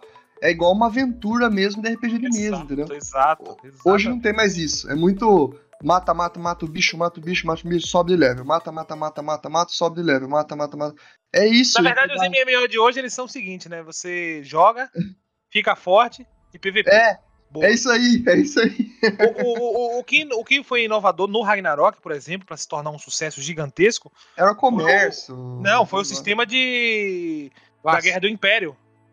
O É. sistema da Guerra do Império foi maravilhoso, tá uma sacada muito boa, tá ligado? Mas Por que que ali você jogava ainda. Ragnarok e ficava forte? Por que, que você tinha que matar os bichos? Você tinha que ficar forte? É. Porque você queria ser o melhor player na guerra. Você queria mostrar pra todo mundo que você era o foda. Arregaçar. Você queria Então, mas arregaçar. ali, ali ainda tinha uma interpretação dos jogadores, né? No Ragnarok ainda tinha aquela coisinha de algumas coisas, ah, mas mesmo assim capou muita coisa já ali. Ali Sim. já já capou muita coisa que tinha nos, nos MMOs. Até hoje eu não vou esquecer a em- marcha, a marcha pela morte que teve no último dia do World of Warcraft, velho. Então, World of Warcraft foi o culpado de tudo isso, mano. World of Warcraft veio pra fuder os MMORPG. Apesar de ele trouxe um público novo e tal. é, é, mas ele saiu totalmente do que era o, o RPG inspirado em RPG de mesa, entendeu? Ele já saiu um pouco disso. Mas é um RPG famoso e eu cheguei a jogar também, mas hoje em dia não jogaria, não. Prefiro mais um negócio com mais interpretação ainda assim. E vamos passar rapidinho nos comentários aqui, ó. A Bruna Reis mandou pra gente aqui, ó. João não deixa eu jogar o Warzone. Isso é, isso, é, triste. isso é mentira. Isso aí Fake é news. Fake news. Ah, cara, tá falando ao vivo aí, hein? Tacando ao vivo aí. O Francinaldo mandou aqui que experimentou Tibia e jogou muito Ragnarok. Cara, eu joguei muito Tibia e Ragnarok. Ragnarok foi, foi, o- foi o jogo precursor do, do meu mundo no, no PC. Meu PC hoje porque por causa do Ragnarok. Foi ali que eu aprendi a gostar de PC. Fernando Barbosa mandou um tô jogando o último online e escutando vocês. Ó que beleza. Tá E um mandou, pouco e mandou uma frase maravilhosa aqui, ó. Todo mundo já jogou Tibia. Com certeza, toda certeza do mundo. Internet de escada quando lançou no Brasil, 700 Nossa. megas. Puta, Levei nossa. uma semana pra terminar o download. Tamo juntasso, cara. Eu jogava Nossa. Online com internet de escada também. Travava tudo, mano. De Nossa, madrugada, final de semana. O pior, né? Madrugada, Você domingo. ia- A mãe ficava louca quando eu queria usar o telefone. Você ia entrar no servidor, mano. No servidor. ia entrar no servidor do RAG. Não tinha, tipo, era fila, tá ligado? Como a Era gente fila. entrava no, no servidor, como que fala? No servidor Pago. é, oficial. Free, free, free. É. Isso que não é OT. oficial, né? É OT. Mano, você tinha, tipo assim, a fila era mil players, você tinha que ficar lá. Tá, tá, tá. A hora que saía um, você entrava, tá ligado? Era mó pau, velho. Aí quando caía, você, nossa, caiu, não sei o que, fudeu. Até eu conseguir entrar de novo. Era foda, velho. Francinaldo mandou que um Tibia foi feito no Paint. Não duvido. Não duvido. Não, mano, Não é duvido. bonitinho os pixel art dele, é legal. Cara, hoje tá até bem melhor, sabia, mano? Hoje, tá É, melhorou bastante, melhorou bastante. hoje o Paladino já faz um- uma menção pra poder soltar a sua flechinha, a sua. Ah, sua- Antigamente é, a flecha saía de dentro do corpo do cara e foda-se, tá ligado? Isso aí é é do pixel umbigo. art, mano, é pixel art, velho. Você não O cara joga mirava a flecha com o 16 umbigo, tá ligado? É um game Vai dizer que 16 você nunca, você nunca jogou uma flecha com bico. Caralho. Fernando Barbosa botou Pior gosta, do, se ele virar, virar a bunda pra jogar flecha, né? Aí fudeu. quem gosta de um tipo de jogo não liga para os gráficos, isso é fato. O Beto é prova disso. Com certeza. Que joga tudo aí, sem nem pensar nos gráficos. É, Francinaldo mandou um disse tudo, o Tibia era muito difícil, era difícil pra caralho. E ainda mandou Era que o Guerra do- a Guerra do Império no Ragnarok era demais. Era uma das per- características, né, Baia? Que era. O negócio era punk Nossa, era mesmo. trash, mano. A dificuldade era, era nível hard mesmo. Puta que eu pariu. É, pergunta percebe pro que Fê o- aí do, do, do último online no que ele tá jogando agora. Quer ver um Tchau, jogo que era difícil pra porra e hoje deve estar fácil? É. Runescape. Meu amigo, Runescape era difícil demais. Cara, eu jogava isso daí, hein? Puta que pariu. Eu tinha Era aquele demais. de alto Ah, farm. hoje tá diferente, tá mais bonitão. eu batendo sozinho. Que pra que é? craftar os itens, você lembra de craftar os itens? Puta Meu que amigo, pariu, Era velho. difícil demais você pegar pedra. Tinha uns achar o- hackzinhos. longe pra porra da pedra lá, velho. Tinha uns negocinhos que você baixava, Beto, que você ia, no RuneScape tinha as áreas de farm, que você ficava farmando. Aí você meio que baixava um autoclique lá pra ele ficar batendo a espadinha enquanto os mobs iam nascendo. Aí, mano, você Nossa. deixava tipo, a noite inteira virado o bagulho. Você, tipo, dormia level 8 acordava level, level 200. Mas Fazendo deixa eu bar- perguntar. Qual que é a graça disso aí? Sempre sem. Porque assim. Era você tá mais forte que seus amigos. Hã? Você tá mais forte que seus amigos. Ah, beleza, né? Mas é que assim, porque eu, eu, eu nunca gostei de desse tipo de coisa, porque. Assim, ah, beleza, ajuda pra você, sei lá, fazer. Ou se você criar um servidor igual o Frank falou que. Não, é errado. fica- tem vantagem em cima da Às galera. vezes você entendeu? cria, por exemplo, você cria um servidor, um bot pra você testar uma classe, testar uma build. Isso eu entendo. Mas eu a, a questão do bot, eu tenho amigo que usava bot no Tibia, velho, pra ficar farmando, pescando Isso foi, uma o dia coisa, inteiro. isso foi uma coisa que estragou o Tibia. O bot. Último online, os caras usavam é, macro, né? Que falava, né? Baixava programa pra ficar clicando lá na árvore lá pra ganhar força ou ficar verdade, magia o- direto. O bot estragou tudo, né? Estragou o Tibia, estragou o Hag, estragou. É, regaça Ah, tudo. estragou o PUBG, né? Estragou tudo, mano. Porque vamos supor, você. Um trabalho da porra pra você upar tanto no Hag quanto no Tibia. Você chegava no mapa, tinha um cara caçando sozinho, entregava os itens sozinho, vendia os itens sozinho, tava rico e beleza. Tanto é que a, a Level Up agora ela não é mais dona do Ragnarok, né? Ela não gerencia mais o Ragnarok, ela só gerencia a página. O, o que aconteceu, se você colocar hoje aí no, no, no Google que você quer comprar KK em alguns dos servidores oficiais da, da Gravity, por exemplo, não tem mais uma página vendendo. Porque que, o que, é que a nova empresa fez? Pegou todo mundo que tinha muito dinheiro, bloqueou as transferências, todo mundo que tinha suspeitas de bot, né? Ficaram parados, ganharam uma suspensão de um, um mês para eles começarem a investigar o- os, os casos de bots que estavam fazendo muito dinheiro e vendendo KK. E foi investigada todas as transações feitas por pessoas, né? Que tinham a quantidade de dinheiro. Os caras baniram mais de 60 mil players. E é, isso é, é Ah, assim que o- tem que trabalhar. Ô, Baé, sabe no RuneScape que você comentou? Ah. É, o RuneScape, eles fizeram um sistema, hoje não existe mais, tá? Mas eles fizeram um sistema que o cara que estivesse trapaceando no servidor, ele era colocado no centro de uma praça que tinha lá, e todos Praça os da Vergonha. É, a Praça da Vergonha. Eles podiam jogar tomate no cara e ele ia ser julgado, se ele ia ser banido, preso, o que, que ele ia ser ali na frente de todo mundo, mano. pesado. Da hora, que da hora. Mas pararam com isso aí, mano. E é muito louco. E é justo. Eu acho justo. Tá com o cara lá. Ó, você tava trapaceando, fazendo isso, isso e aquilo. E a galera escutando tudo, entendeu? Tá Praça certo. da vergonha, praça da vergonha.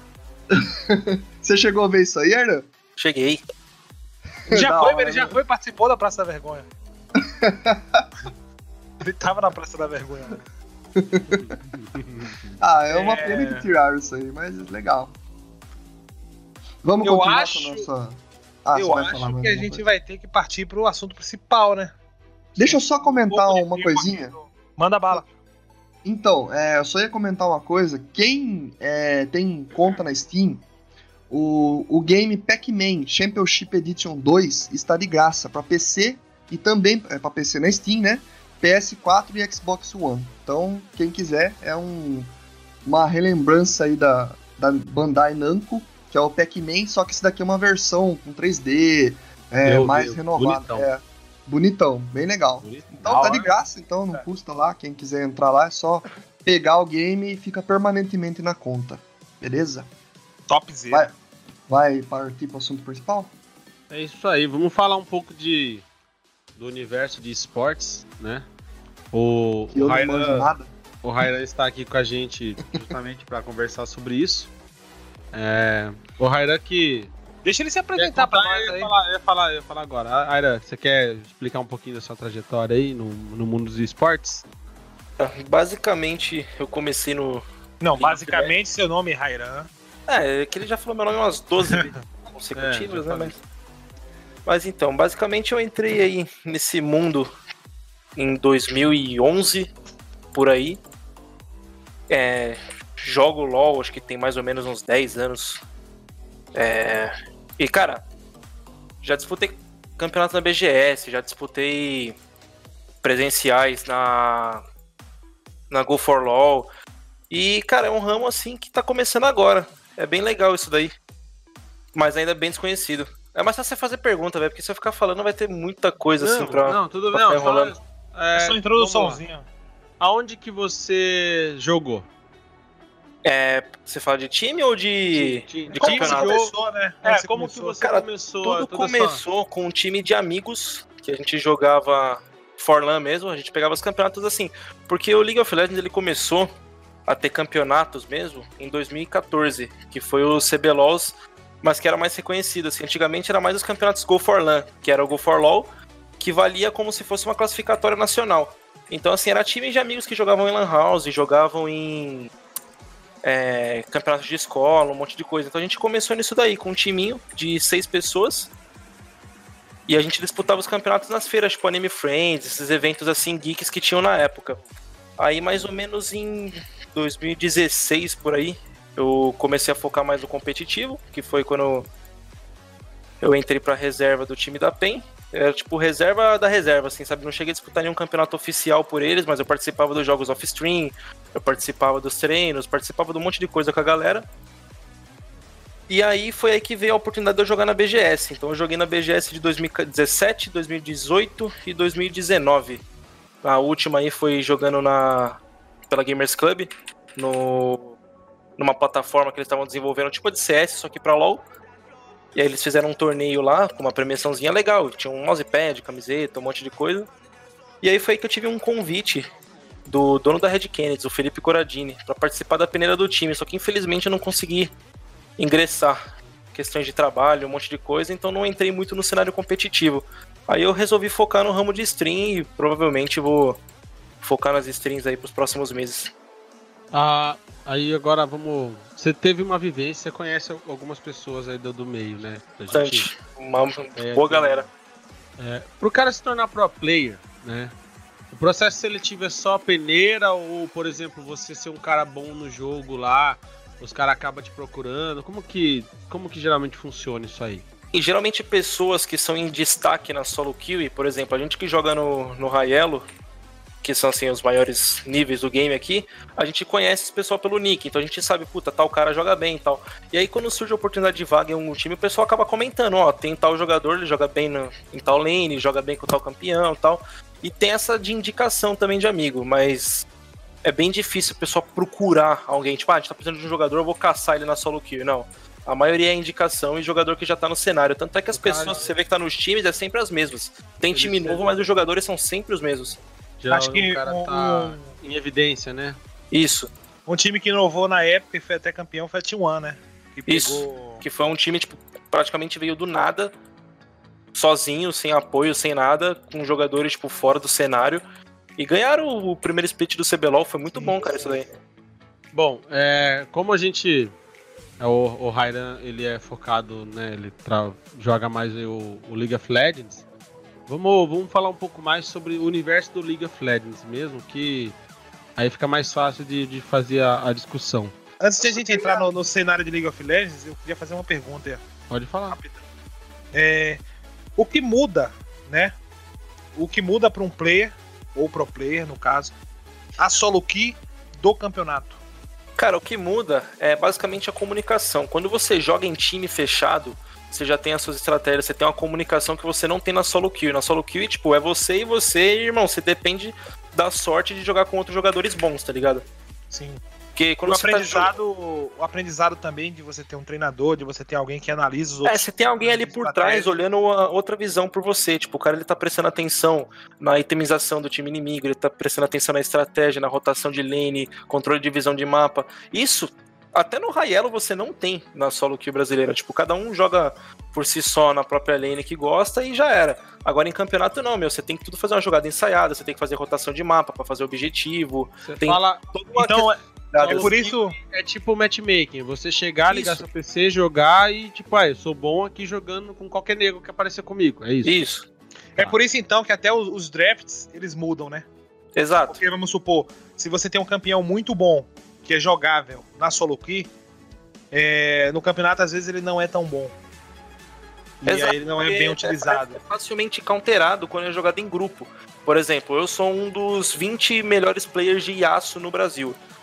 Ele é um jogador, tipo, ele é um boneco muito agressivo que joga muito pra frente no mapa.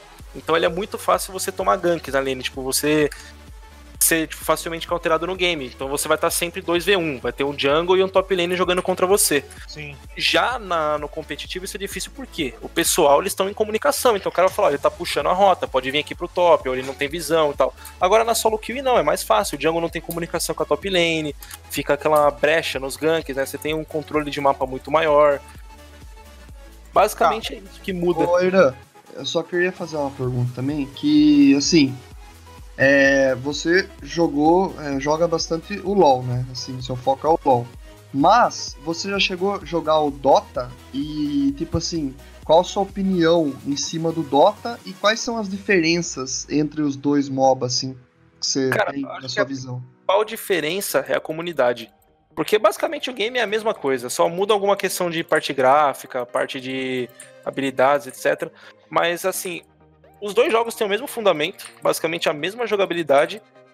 Muda algumas coisas que são questões de itens e coisas assim que valem dinheiro no Dota, mas É Não é um jogo pay to né? win, A é. questão do deny, essas coisas. isso. O que muda assim no Dota, por exemplo, é que eu acho legal é que eles têm os campeões liberados pra você jogar, né? No League of Legends não, você precisa ir jogando e comprando cada campeão que você quer jogar. Compra com os pontinhos que você farma no Isso. jogo. Mas não é um jogo pay to win, né? Você não precisa Não, colocar os Riot Points pra jogar e etc. Você pode muito bem criar uma conta de graça e jogar de graça e upando ela, enfim. Você consegue até skins de graça no game, quando você upa de level você ganha cápsulas. O jogo assim, é um jogo bem legal, mas tem uns pontos fracos aí que eles investem pouco no Brasil, né? O cenário brasileiro ainda é muito fraco. Enquanto no CS a gente domina muita coisa, no MOBA a gente tá muito pra trás. Ah, Então, é tipo assim, ela, ela citou esse problema, que é, o Brasil, o Brasil quando, quando vai pro Mundial, sempre passa vergonha, né? Que é aquilo, Só- o brasileiro ele tá acostumado com uma coisa. O pessoal no Mundial ele se inova. Eles É. arriscam coisas que. Eles estudam o game, né? Coisa que o brasileiro não faz. É, exemplo da FPX lá, que no Mundial jogava com Nautilus Mid. Exato. Viu, só complementando a pergunta, assim, por que, que você acha que o, o LoL, hoje em dia, ele tá muito mais à frente do que o Dota, assim? Ele conseguiu passar o Dota, assim, que foi o princípio de tudo, foi... Começou com o Dota, né? É um Tipo, puro plágio. Se você vê o jogo, meu mapa é idêntico, tem campeões que são parecidos. Cara, o que eu acho que mudou no LoL foi realmente assim: ele é um jogo mais bonito, mais clean. Porque, na minha, no meu ponto de vista, o Dota é um jogo meio confuso. A jogabilidade do LoL ela é mais limpa. Tipo, Eu também acho que foi isso. é, Ele acertou, nos, acertou os pontos abertos que tava no Dota, por exemplo, né? exato. mais campeões. Eu vi também que. Na verdade, na minha visão, a- o sucesso do LoL ele é muito em função da Riot. A Riot sabe trabalhar todo e qualquer jogo que ela lança, cara. A Riot é uma super empresa aí. Marketing absurdo. Mas aí que tá. Exato. A Riot até, até quando? Até ano, até ano passado era o quê? Só LOL. Tô errado?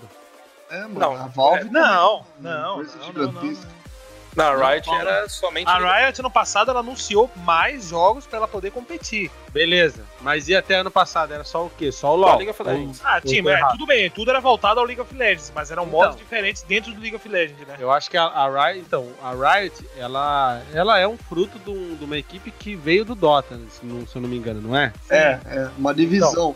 uma É, galera saiu Os pra caras trabalhar no pegou Dota. com o que era pra ser a tendência do futuro, que não queriam implementar no Dota, fizeram o LoL e cuidaram muito bem desse produto, né? Se bem que eu, eu falo pra.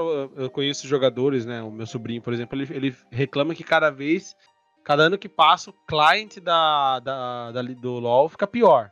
Eu não Isso daí eu passo todos os dias. Às vezes você vai iniciar uma partida e você não consegue selecionar seu boneco, você acaba dropando, você perde PDL, ou É, acaba o game não não abre o lobby. Em compensação, eles ficam tentando agradar o pessoal lançando skins ou coisas assim, tipo. Então, foda-se. eu acho, assim, na minha opinião, eu acho que o que chamou bastante atenção foi o trabalho que eles fizeram nos personagens. Coisa que o Overwatch também fez, entendeu? Tipo, apresentar animações. É... Dá história pros personagens. Isso, dá, você fica. Você ganha uma empatia com o personagem, entendeu? É, eu acho que isso que chamou atenção. Que começou a Cara, chamar mais a atenção do, da galera. Ale- Isso, tipo assim, além disso, além disso, é, o, o, o- que cresceu o, o LoL, por exemplo, foram as mecânicas de jogabilidade, né? As mudanças constantes de estratégia.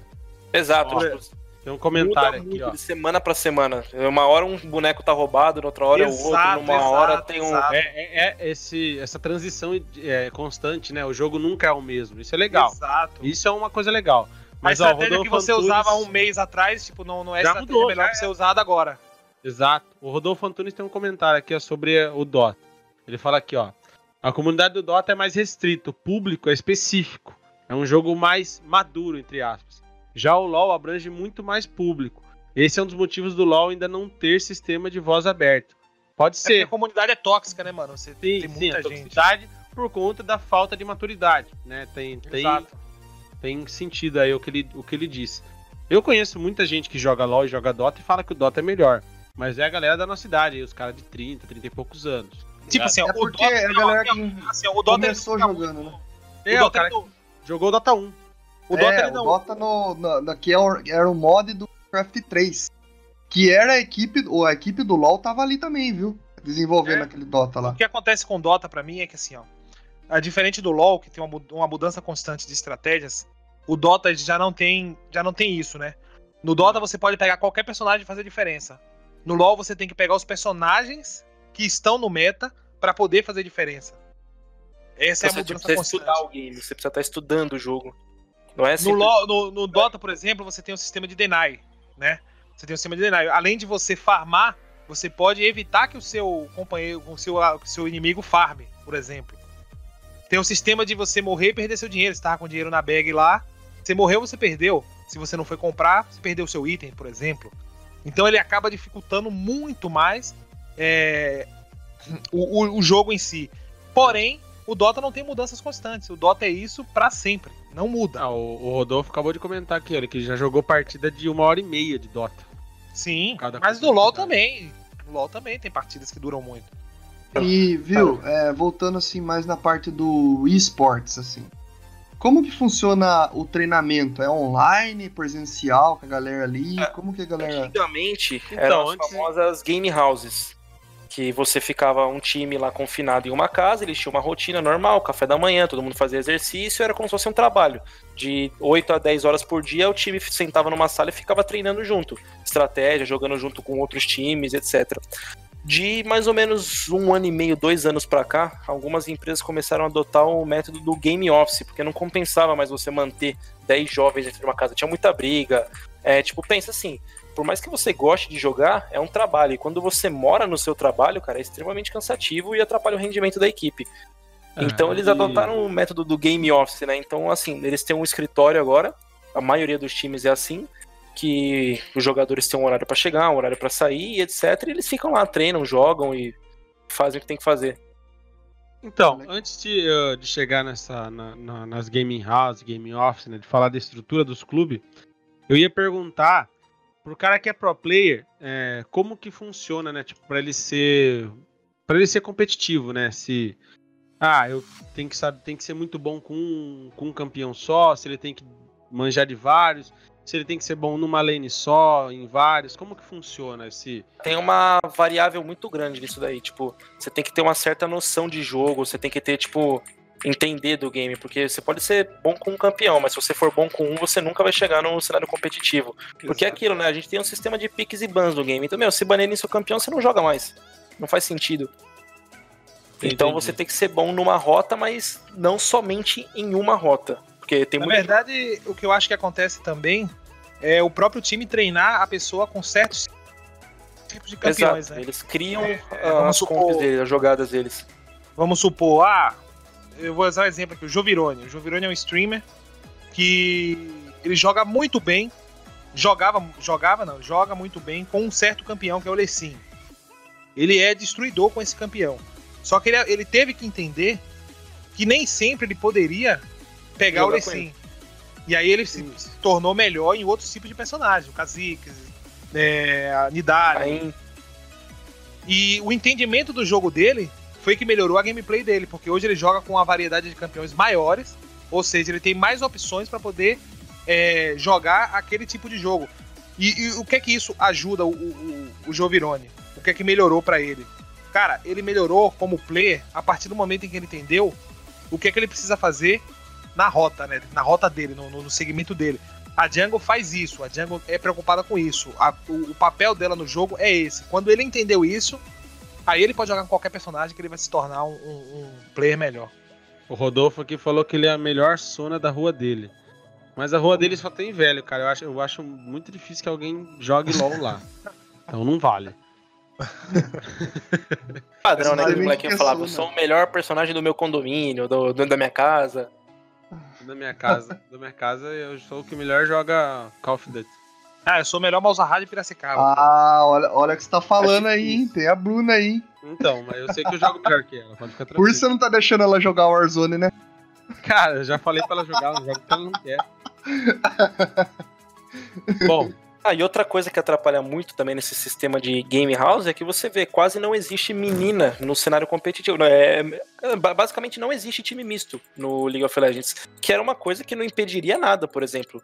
Como num futebol, que tem a questão física do homem ser mais forte e resistente que a mulher, no cenário do esportes não tem isso. E você não vê time misto. Não sei o porquê. Apesar que tem, apesar que tem muita gente- mulher aí que, que dá um pau em homem aí, hein? Tem, A gente sabe eu- que, ó, vou... A gente já entrou nessa discussão com a Letícia sobre. não os tem times isso aí. Ela, a- os times mistos, ela acabou. A Letícia, a Letícia Mota, que é analista, né, do. Trabalha no. no depois do Nexus, tudo. Ela já chegou a comentar, né? Que eu- a gente fez um questionamento pra ela sobre, tipo, se seria interessante ser times mistos ou ainda, né, separado, né? Segregado por masculino e feminino. Ela falou que ainda é importante que seja time separado por conta é, da visibilidade, porque no, no time misto as mulheres acabam não ganhando a visibilidade que elas têm no time só delas. Então, eu acho que a gente tem que amadurecer muito ainda para essa realidade de time misto acontecer, né? Você vê que são poucos casos de, de meninas que jogam no- nos times com os caras, por quê? Porque não tem destaque ou a toxicidade é muito alta da torcida e dos adversários e tudo mais, né? É, é um ambiente poluído para as mulheres ainda, né? No geral. Mas aqui, ó. Inclusive, inclusive tem, tem lá no nosso podcast também, o episódio da Letícia, né? Só, só procurar lá sábado à tarde no Spotify ou em qualquer outro agregador aí. Que a gente tem lá o episódio com a Letícia falando sobre. Acho que a gente falou sobre. Sobre É. esporte também no geral, né, gente? É, em geral e. Sobre o LoL, mas numa visão de analista, né? Agora a gente tá tentando trazer para quem tá dentro da Sim. Game House. Ó, quem quiser Ah. procurar direto o episódio dela lá é o episódio número 10. Tá escrito lá, Letícia Mota. Só E procurar agora gostaria de saber da sua parte, Raira. Aqui, ó, na você falou aí que tem que o pessoal estuda né, o jogo, tudo. Como que o pessoal faz essa didática de estudar, de criar estratégia? Como que funciona isso dentro de um time? Bom, basicamente tudo começa com as patch notes do game. O que, que são patch notes? São as atualizações que tem no game, que você vê quando algum boneco sofreu algum buff, que é deixar ele mais forte, ou sofreu algum nerf, que é tipo tirar algum dano, alguma característica do personagem que deixa ele um pouco mais fraco. Uhum. E aí eles estudam essas brechas que tem no game, por exemplo, quando aumentam um dano em alguma skill de um campeão, ou alguma característica dele que muda, que combine com outro personagem. Ou Por exemplo, vou dar um exemplo, teve uma atualização no Bardo, que ele é um campeão, que ele dá muito dano mágico, porém ele é suporte. E o ataque, o range do ataque dele é muito alto. E aí eles descobriram que se eles fizessem uma combinação de um item de AD Carry, que é o canhão fumegante, que é um item que aumenta o seu dano crítico e o seu range do ataque, ele dobrava o dano do personagem, por exemplo. Então eles ficaram fazendo bardo com item de AD Carry por um bom tempo. Cara, isso daí tava destruindo as filas ranqueadas, porque tipo, era muito roubado. Você basicamente tinha dois AD Carries na lane, só que um deles era suporte, que dava vida e mobilidade pro seu AD. E aí você tem que ler nas patch notes, cara. Você vai lendo, vai vendo se um personagem ficou forte ou fraco ou não, e você vai descobrindo o que, que tá no meta, que eles chamam de metagaming, Uhum. ou o que, que saiu do meta. E assim, quando começa o campeonato, ele, ele para o patch naquele, naquele número Isso. lá. Ele para, por o exemplo, campeonato começou o fica naquele campeonato no- patch. Começou no 10.1, ele vai no 10.1 até o final. É, isso é importante, né, salientar. E assim, a, a equipe, né, tem o time, tudo. A equipe que trabalha pro time, vamos falar assim, como o que, que é composto a equipe de um time, além de do- dos jogadores, do técnico, tudo, né, da, da parte administrativa. O que, um que dos dá suporte? principais que tem é o psicólogo, porque, querendo ou não, é um, é um esporte, você acaba se estressando, acaba saindo, tipo, fora de si em algumas partidas, acaba dando o famoso rage. E então bem. você. É, complicado. Mas então, basicamente, você tem uma equipe com um psicólogo, você tem a comissão técnica, que tem analistas, tem pessoas para te dar todo o apoio possível dentro de uma game house ou game office. Então você tem cozinheiro, você tem nutricionista, você tem personal trainer, porque não é só a pessoa ficar lá jogando 10, 12 horas por dia. Tem leis que o- jogador ele tem que se exercitar, tem que ter todo o preparo físico, não claro de um atleta normal, mas também não pode ser uma pessoa sedentária. Então, tipo, quando a pessoa pensa, ah, o cara é portista de computador, vê aquele cara gordo. Não, não é assim, tipo, Hum, tem uma dieta especial pro pessoal, tem um treinamento específico para não dar tendinite na pessoa, para não dar problema na coluna. Então tem todo um preparo fora o preparo só do jogo. Coisa Fora né? fornecimento Tipo, de, de EPIs, no caso do, do, dos- do, do universo do- dos pro players, né? EPIs, no caso, são periféricos melhores, né? Exato. Você tem, é, por exemplo, marcas que patrocinam mouse, fone é, e outros periféricos da própria marca para os jogadores jogarem com elas durante os campeonatos, para fazer a galera comprar. Tipo, ah, você torce pra PEN, pô, o time da PEN é patrocinado pela Razer, então eu vou comprar os periféricos da Razer que eu quero jogar aqui nos caras da PEN. Isso quando não tem a linha Razer da PEN, né, com as cores, né? É, ainda não, não, não teve, nenhum time de LoL teve isso. Não, Por mas, enquanto, então- eu já vi times que Ah, a não, cadeira, cadeira a sim, cadeira da é. DX Racer lá com o logo do time, as do Já teve da PEN, já teve Mano, da isso é muito Red. Foda, velho. Isso é muito foda. Viu, você falou, você falou esse negócio de tendinite, de problema na coluna e tal, que é um negócio muito recorrente pra quem fica muito tempo na frente do computador, né? Coisa Exato. que quem joga ler, em né? casa. Hã? É uma LER, né? Uma lesão por esforço É. repetitivo. né? Isso, quem fica em casa e tal, por exemplo, eu mesmo, eu trabalho com o computador o dia inteiro e às vezes eu quero chegar em casa e quero jogar. E uma coisa que eu fazia muito, que o João até falava, nossa, como você consegue fazer isso e tal? Eu sentava no sofá pra jogar com controle, entendeu? Eu ligava na televisão e jogava com o meu controle. Mas por quê? Porque eu não aguentava mais ficar na frente do computador com o mouse e com o teclado ali, entendeu? Então era um, era um, um alívio pra mim eu estar no meu sofá e jogando jogos que dariam pra jogar com controle jogando com controle. É, uma aí é uma, acho que é uma conforto, questão né, de também. construção, né? Por exemplo, a minha mesa aqui, eu, eu que fiz o projeto dela. Então, eu, como eu tenho pouco espaço no quarto, eu tive que apelar para o sisteminha de bandeja, né? Então eu fiz uma bandeja bem larga, com um apoio, com a corrediça aqui bem reforçada, porque eu soco ela direto, velho, direto do Rage em Jogos. é, morro por motivo bis, eu soco mesmo e ela aguenta, né? Porque o projeto foi meu, eu fiz, eu fiz mais reforçado conhecendo o estilo de jogador que eu sou, né?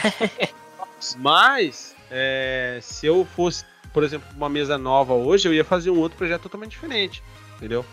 E a gente tem que trabalhar, aí é o trabalho da, da ergonomia, né? Sua mesa ela tem que estar, ela tem que Tem uma altura específica para sua maior altura, é, você precisa ter uma cadeira que suporte exato, seu é pra peso. sua altura, pro seu, pro seu tipo, tudo certinho. Por quê? Porque você tem que estar o mais confortável possível, você não, não ficar se ajeitando, né? Tipo, ela tem que se adaptar pra você.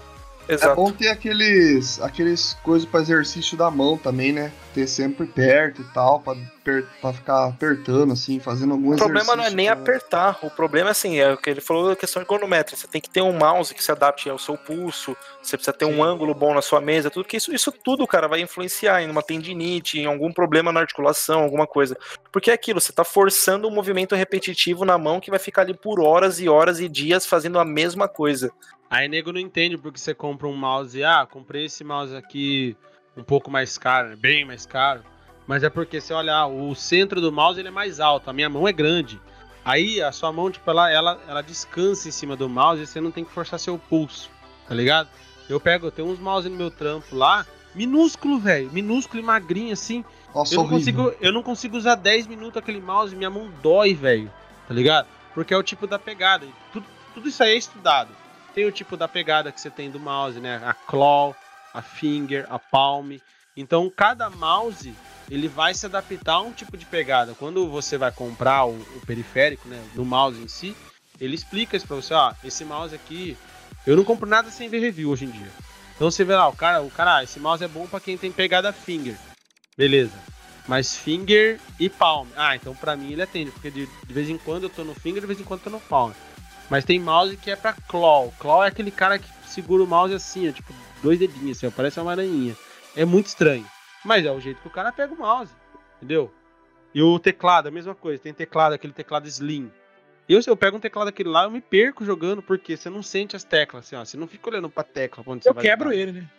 né? Você tem que sentir a textura da tecla aqui. Então tudo isso aí faz diferença. E é, é o que traz pro jogador, né? Tipo, ah, o cara que usa dia a dia tem um teclado slim, legal.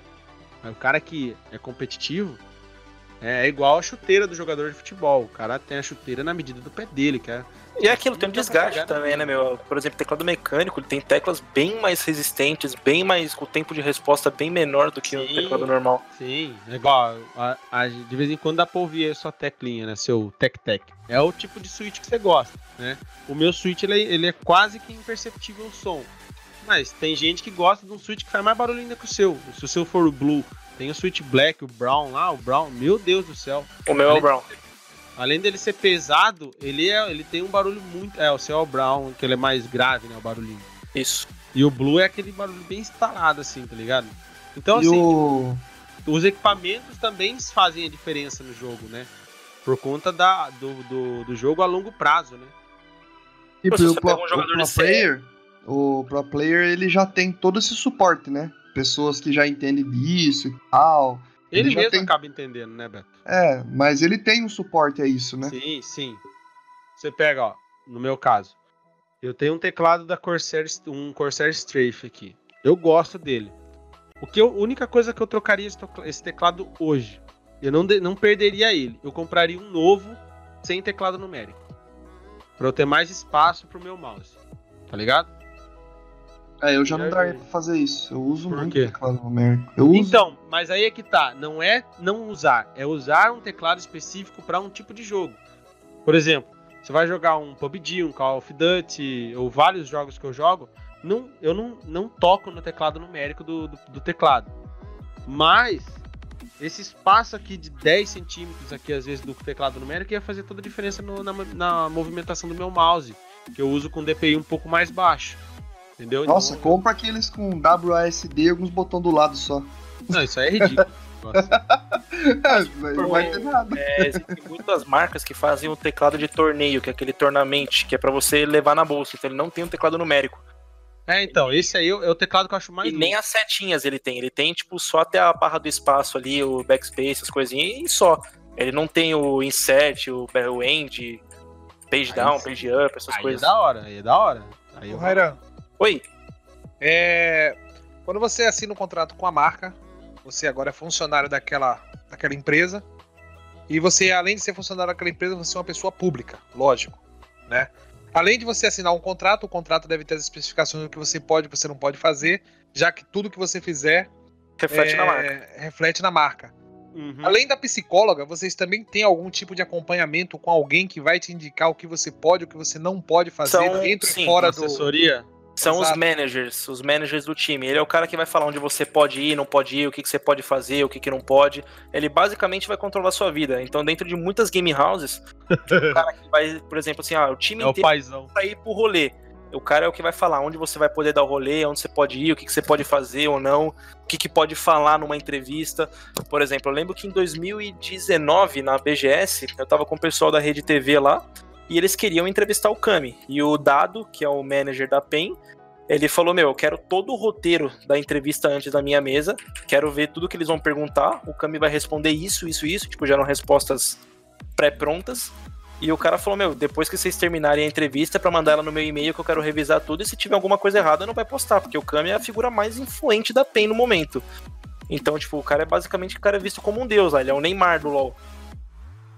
E ele é totalmente uma pessoa totalmente controlada, tanto é que ele quando ele quer sair assim, tipo, fora da vida pessoal, quer ir pra alguma festa com os amigos, alguma coisa, ele ele basicamente tem um guarda-costas com ele que vai estar cuidando dele, ó, tipo, se ele ficar bêbado, o cara vai ajudar ele a não aparecer bêbado em público e todas aquelas coisas de uma pessoa pública assim, em si, abafando os casos. Entendi. Legal. Opa, abafando. Cuidado, hein? Quando eu, quando eu digo abafando é no, no bom sentido, tipo Tô assim, não. Tô, impedindo tô- ele de pagar um mico. É. Não, é, eu entendo o ponto de vista, eu acho extremamente válido. Eu acho que se a gente tivesse isso em outros lugares, né, né, julgo aí time de futebol, né, que são aí palco de muito escândalo, né, jogadores de futebol. Quem sabe a gente não teria um ambiente melhor, né, tipo, para outros esportes também, né? Com certeza. Exato. Um exemplo a ser seguido, né? Com certeza. Porque é conduta profissional, cara. Se você.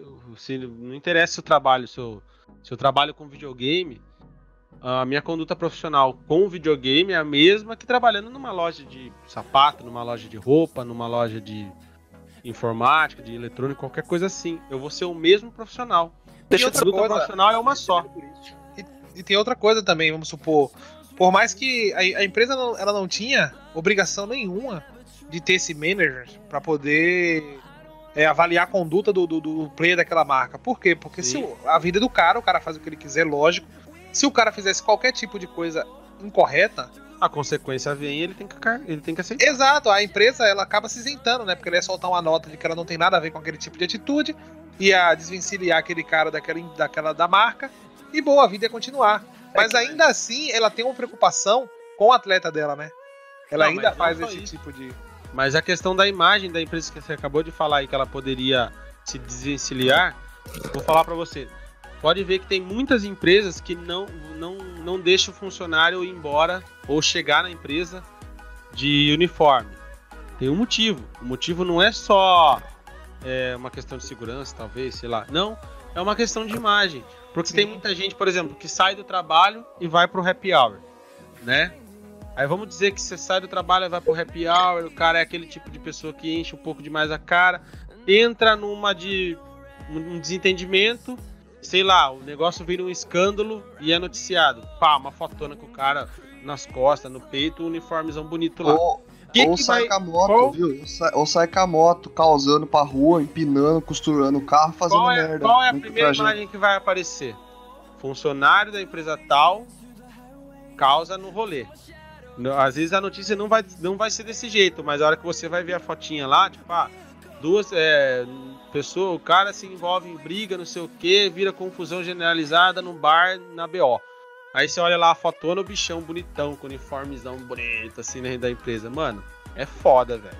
Tipo, eu como empreendedor, né? Eu não gostaria de ver a imagem da minha empresa associada num cara arrumando confusão. Primeira coisa que Exato, mas vamos supor. A empresa tem como se blindar, né? A partir do momento que ela toma conhecimento, ela toma as atitudes corretas e ela acaba meio que Mas, Se isentando, né? mas a facadinha já. Por mais que você bota um curativo ali, você tomou uma facada, né, mano? Não, mas então, a questão é a seguinte, vamos supor, se a empresa não tomar nenhum tipo de atitude, ela vai acabar ficando manchada. Mas se ela toma uma atitude e a atitude é correta, as pessoas começam a olhar pra ela e falar, porra, essa empresa tem princípios, por exemplo. Sim, Essa empresa segue a aí risca. já entra Ela numa vai- aí ela vai- é o-. É o conceito de valor, né? De, é. Exato. Mas aí, por exemplo, se a empresa não tem empresa. nenhuma proibição pra uniforme nem nada do tipo, e o cara faz alguma coisa na vida pessoal dele fora de trabalho, longe do trabalho, uma coisa nada a ver, também aí é responsabilidade da empresa. A empresa não pode prejudicar uma pessoa por uma ação que, por exemplo, Então, não contrato, alguma coisa Vou do tipo. pra você. Não, aí é outra história. Mas assim, aonde que eu vou chegar? É, o atleta, né? Principalmente atleta, o atleta no geral. A imagem dele é automaticamente a imagem do time. A gente que vive o mundo do emprego normal, vamos falar assim, que não tem holofote, que não aparece CLT. tudo, não tem torcida, é, não tem SLT. A gente a gente é a imagem da empresa enquanto a gente está trabalhando para a empresa. Saiu do. Acabou o horário comercial, a gente não é mais a imagem da empresa, a não ser que a gente esteja com uniforme. É isso que eu quero dizer. O atleta, ele é a imagem da empresa da meia-noite 1 à meia-noite, até as 11h59. Entendeu? Ele é o tempo todo a imagem da empresa, enquanto ele estiver naquele lugar. Então, por isso que tem toda essa preocupação. E é muito importante, é muito legal eles terem essa preocupação. Poderia ser estendido para outros lugares, né?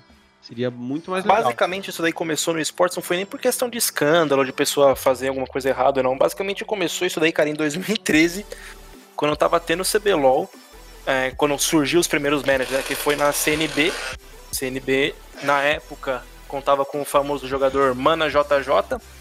Que, cara, era tipo assim, um dia antes do, de um jogo, da final, o cara saiu da Game House, era tipo 11 horas, meia-noite. E aí, só que assim, a Game House não é que nem sua casa que você entra e sai a hora que você quer. Ela tem, tipo, hora pra você entrar, pra fazer tudo. Sim. Só sei que o maluco ele voltou, tipo assim, 5 horas da manhã pra Game House e teve que pular um muro pra entrar na Game House da CNB. Voltou fedendo cachaça, voltou com puta. Segundo ele, né? Não sei se pode falar aqui, chegou com puta cheiro de buceta na Game House, fedendo cachaça, um monte de coisa. Ele falou, literalmente, só deu tempo de eu tomar um banho, tomar café e ir jogar. E ele falou, cara, eu fui jogar virado, bêbado, ganhei o jogo, ele falou, joguei melhor do que eu tava sóbrio, e ainda, tipo, saí de lá e fui pra outra festa. Só que isso daí gerou uma repercussão enorme, velho, com a, É. da Riot Games, que, tipo, fala, meu, isso aqui é um jogo, uma empresa séria, blá blá blá, a gente não aceita esse tipo de exposição, etc. Aí criaram os managers, que é o, o paizão da galera, né, que é o cara que Exato, vai, é. vai segurar as Aqui, ó, da galera. O Fernando Barbosa comentou aqui que a gente tava falando a respeito de, de equipamentos, né? Ele falou, ó, que no, tudo no conceito de esportes profissionais, né? Todo investimento faz diferença. Um mouse, um tênis bom, fa- podem fazer a diferença. E é, é exatamente essa a ideia, Fernando. É, o equipamento ele tá ali para aumentar a sua performance, né? Diminuir o impacto negativo no seu corpo e aumentar a sua performance no, no jogo, no, no esporte, qualquer coisa. Cara, da minha parte, as perguntas meio que acabou, né? Eu ia perguntar na, na época de Gaming House como que era a relação com a família, né? Mas, como um conceito passado, acho que não, não- é válido. Que na verdade, esse todo agora. conceito começou com um puta preconceito, né, meu? Tipo, pensa assim, você chega pro seu pai, você tem lá seus 16, 17 anos, você chega pro seu pai e fala, pai, eu tô me mudando pra São Paulo pra jogar um jogo de computador. Vou morar com mais seis moleque, né? Nossa, Mas eu ia fazer uma sete moleque. pergunta. Eu ia fazer uma pergunta relacionada a isso. Como que foi Não. isso aí, Era? Quando você falou que ia sair Entendi. fora pra jogar videogame? Quando eu comecei, velho, meu pai, ele meio que escutou, ele falou um monte de merda, começou a falar de faculdade, começou a falar que isso daí não dá futuro. Aí ele começa aqui, vai me mostra um que tá ganhando dinheiro. Aí você mostrava um. Aí ele fala, mas tá vendo? Só tem um. Se fosse bom, ia ter uns 50, 200 e tal. E aí começou, aí minha mãe falava merda, eu era meio que castigado assim, eu não podia jogar, meu pai cortava a internet, arrancava o cabo do PC, arrancava um monte de coisa. É, até o momento que ele via que realmente o pessoal tava me chamando pros eventos, que tipo, eu andava na BGS, o pessoal tirava foto comigo, chamava pra jogar, ligava toda hora pedindo pra jogar, tal, e meu pai começou a ver um certo reconhecimento. E aí foi quando ele mais assim acreditou em mim foi na BGS de 2016, que eu tenho até filmado isso daí, tem até um vídeo, acho que tá no Facebook dele, que nessa BGS específica tá- tinha um stand da Pen Game. Tinha um stand lá da PEN com todos os troféus, tava o time lá fazendo um meeting, etc, um monte de coisa. E aí, meu pai falou: ah, quem que é esse pessoal que tá todo mundo entrevistando, tirando foto? Eu falei: é o pessoal que joga comigo. Aí ele fala: deixa eu conversar com eles. Aí tanto é que ele, na época ele falou com o Mylon e o Picoca que veio perguntar como é que funcionava o game e tal, por que, que ele me chamava para jantar e eu não podia parar, e etc. E o cara explicou: meu, quando você tira seu filho do computador, você fode a gente, você acaba com o jogo, você desfalca o time, etc. Um monte de coisa. Aí meu pai falou: puta, eu não sabia que era assim, nesse nível tal, desculpa tal. A partir desse momento, meu pai nunca mais me encheu o saco. Aí ele só pediu obrigação com a escola, era, tipo, tira a nota boa e faz o que você quer, acabou. Justo. E, e assim, Erra, você conseguiu. Você fala assim, ah, quem tá tentando isso, aquilo agora e tal. Dá pra se sustentar com esse negócio aí. Tipo, Com certeza. Assim, um salário mínimo de um jogador aí que tá no, no CBLOL ou no segundo split, que é o desafiante, alguma coisa, cara, ele não ganha menos que 3 mil. Assim, é um salário base para jogador. Tem salário jogadores, Dá pra tipo, fazer alguma coisa já, né? eu, eu lembro que o último salário, por exemplo, do, do TT que eu tinha visto era 16 mil, salário fixo, fora o que ele ganhava com stream, patrocínio e mais um monte de coisa. Então dá pra você ter uma rendinha legal, cara. Dá, dá pra, assim... Cara, você vai estar ganhando 3 conto pra estar jogando, velho. Tem muito trabalhador que se mata aí o dia inteiro, pega duas horas de trânsito, ônibus, trem e tudo mais, e não ganha metade disso. Não, mesmo. Correto. Isso Mas é aquilo, né? O mercado de nicho, por exemplo, é, é- é raro. São poucas oportunidades. Creio que agora, com o passar do, do tempo aí, mais ou menos ano que vem ou no próximo, vai ter mais oportunidades, porque agora o CBLOL ele não vai mais ser sistema tipo de classificação, ele vai ser sistema de cota. Então a empresa vai poder comprar a vaga dela no campeonato. Então Vai vai, ter mais liga, né? times, isso. Vai ser aberto É, mais a times, um monte é. de coisa. É, é importante esse. É interessante esse, esse sistema. Porque daí tem draft e tudo, né? Os jogadores, tipo, da liga. Da liga inferior àquela. Eles, os melhores vão pros times que foram pior no ano passado e todo ano o campeonato fica competitivo, né? Exato, porque hoje em dia é sempre os mesmos que estão lá nas finais. É sempre Exatamente, você não destaca sempre os mesmos times. E Isso é jogadores também, né? Que se você for ver de 4, 5 anos pra cá, os mesmos jogadores que estão jogando eram os mesmos que estavam 4, 5 anos. Se surgiu, foi 5 ou 6 nomes novos no cenário aí, de 100, por exemplo. É o conceito da NBA. Da NBA, da MLS, do, da NFL. Ah, esse time ganhou esse ano, então vamos, Então- man- vamos manter. Você acha que falta da- das empresas que são competitivas é, uma fórmula de viabilizar novos jogadores, por exemplo?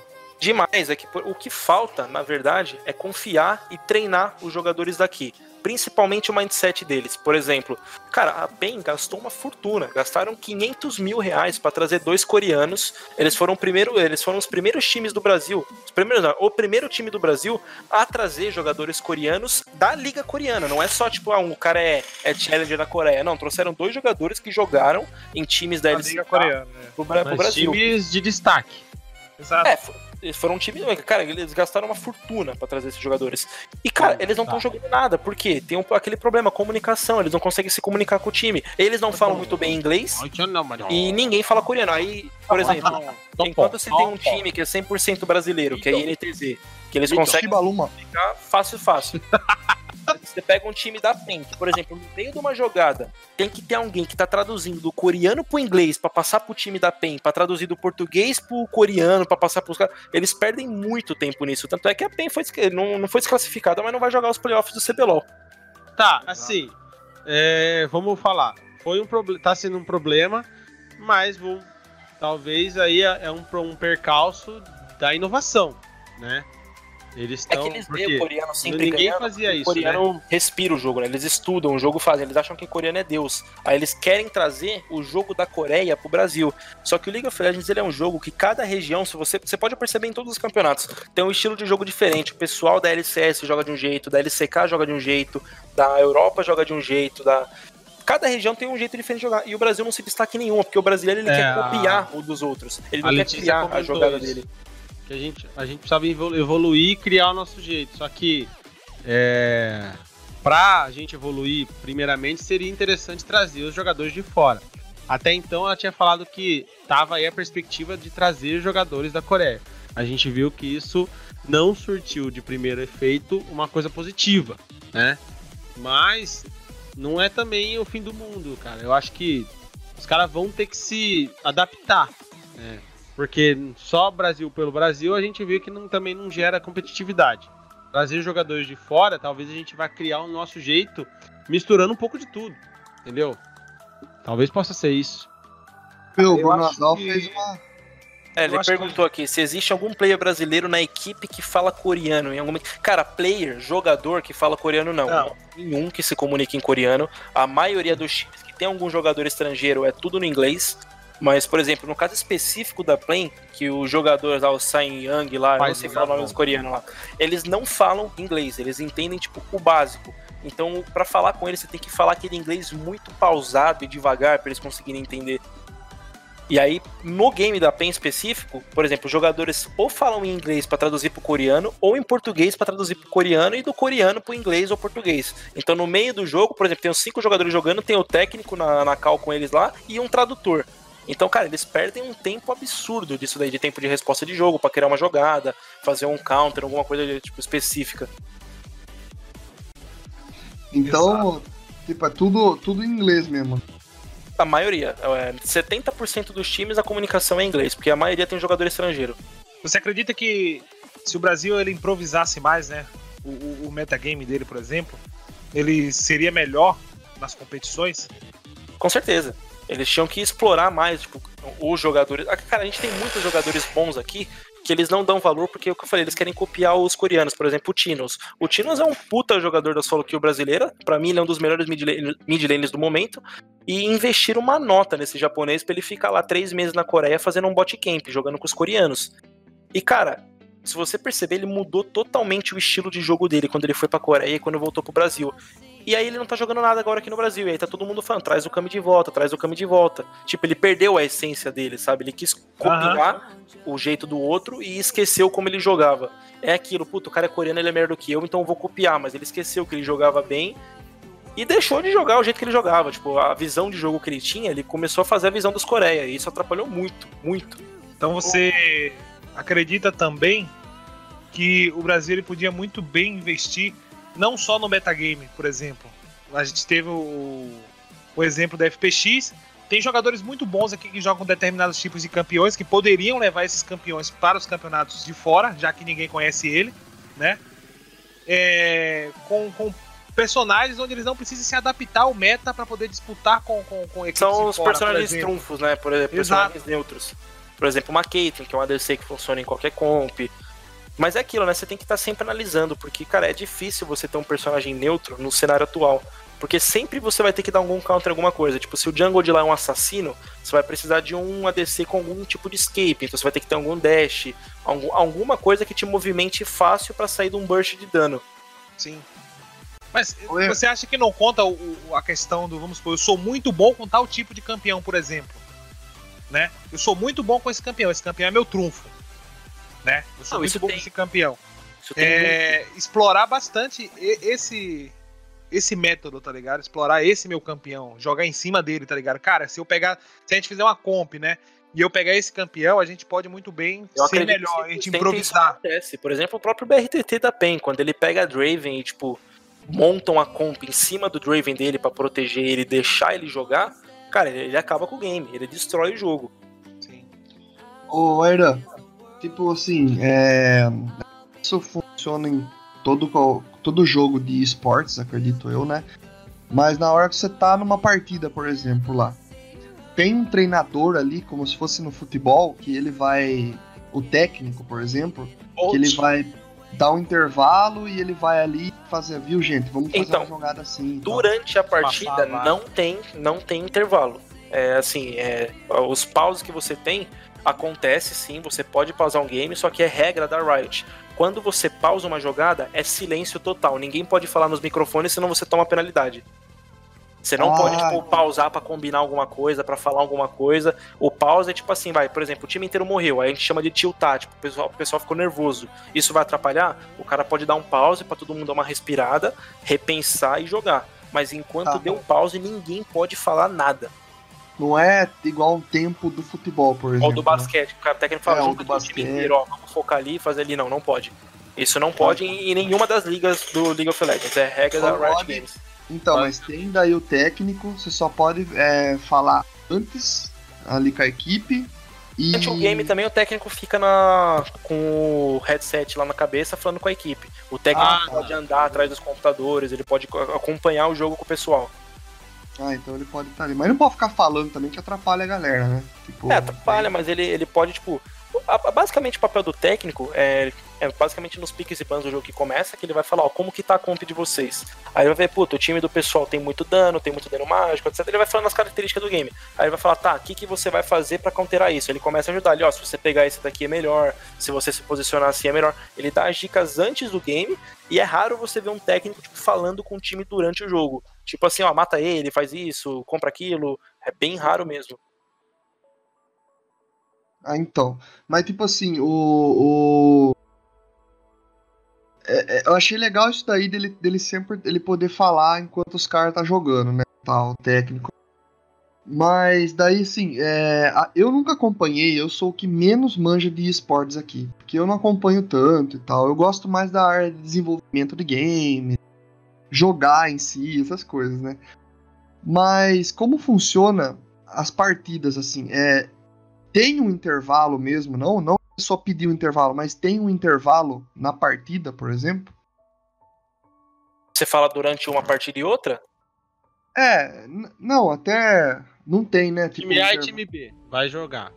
Aí começa o jogo. É o jogo é até acabar o. É até acabar. É, o Até jogo é até destruir o destruírem Nexus. o Nexus do inimigo. E aí, por exemplo, tem jogos que é, o CBLOL funciona assim. Os primeiros games são os famosos pontos corridos, que é todo time joga contra todo mundo e conta vitória e derrota. E tem os playoffs, que é os mata-mata, que são as MD3 e as finais são MD5. Então, assim, nas MD3, durante um jogo e outro, geralmente é um intervalo de 10 minutos. Ou de 5 Nesse minutos, dependendo. Aí ele pode, ah, não, não deu certo tal estratégia agora, né? Vamos, vamos trabalhar de tal jeito, é isso, né? Isso, é e basicamente também pro cara ir no banheiro, fazer alguma coisa que tem que fazer lá e discutir estratégia com o time. Às vezes é raro acontecer, mas às vezes ocorre substituição. Tipo assim, puto, o jogo- o cara no top não tá jogando bem, vamos trocar. A maioria dos times tem sempre jogadores reservas presentes lá pra estar pronto pra substituir alguma coisa. Ah, No viu? Você falou, formato você aí. falou de ir no banheiro. Pensei numa coisa. O cara, ele fica sentado ali.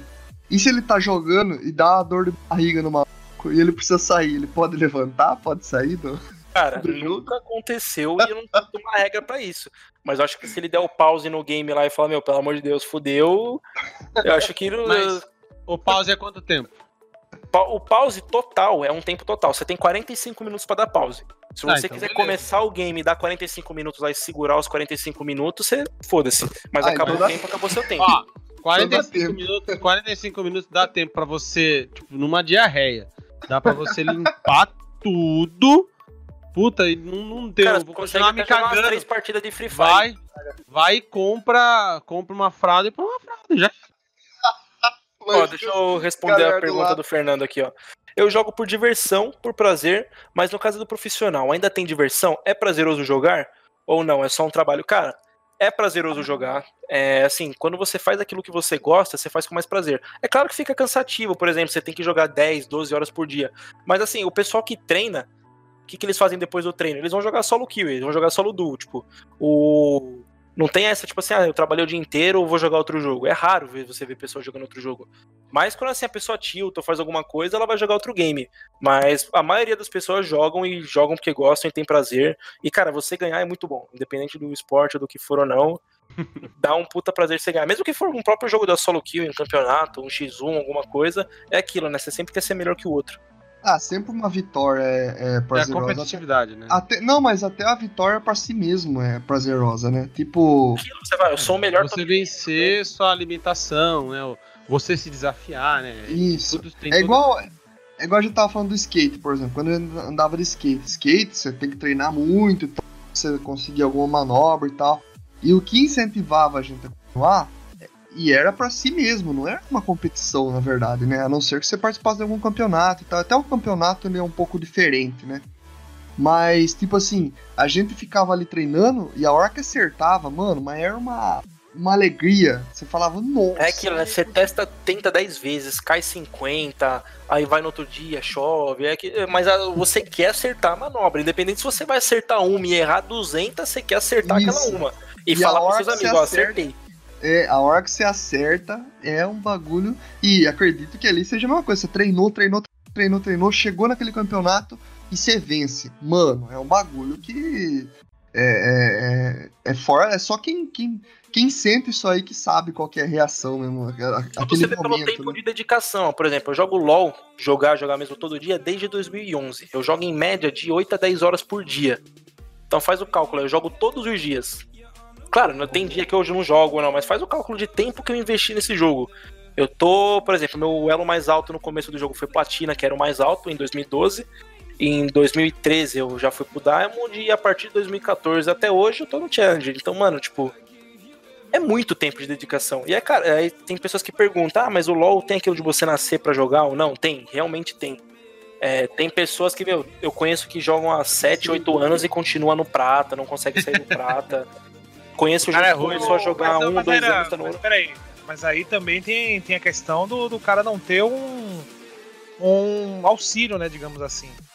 Não, é o que eu falei, vai muito do estudo da pessoa pro game. Porque assim, às vezes a pessoa tá no prata lá, mas é porque ela não consegue melhorar a, gameplay dela, não consegue escutar pessoas que já são mais experientes que ela. Ela tá errando sempre naquele mesmo ponto e ela não muda aquilo, entendeu? Então ela Exato. vai continuar Exato. naquele, naquele mesmo Acontece erro pra bastante. sempre.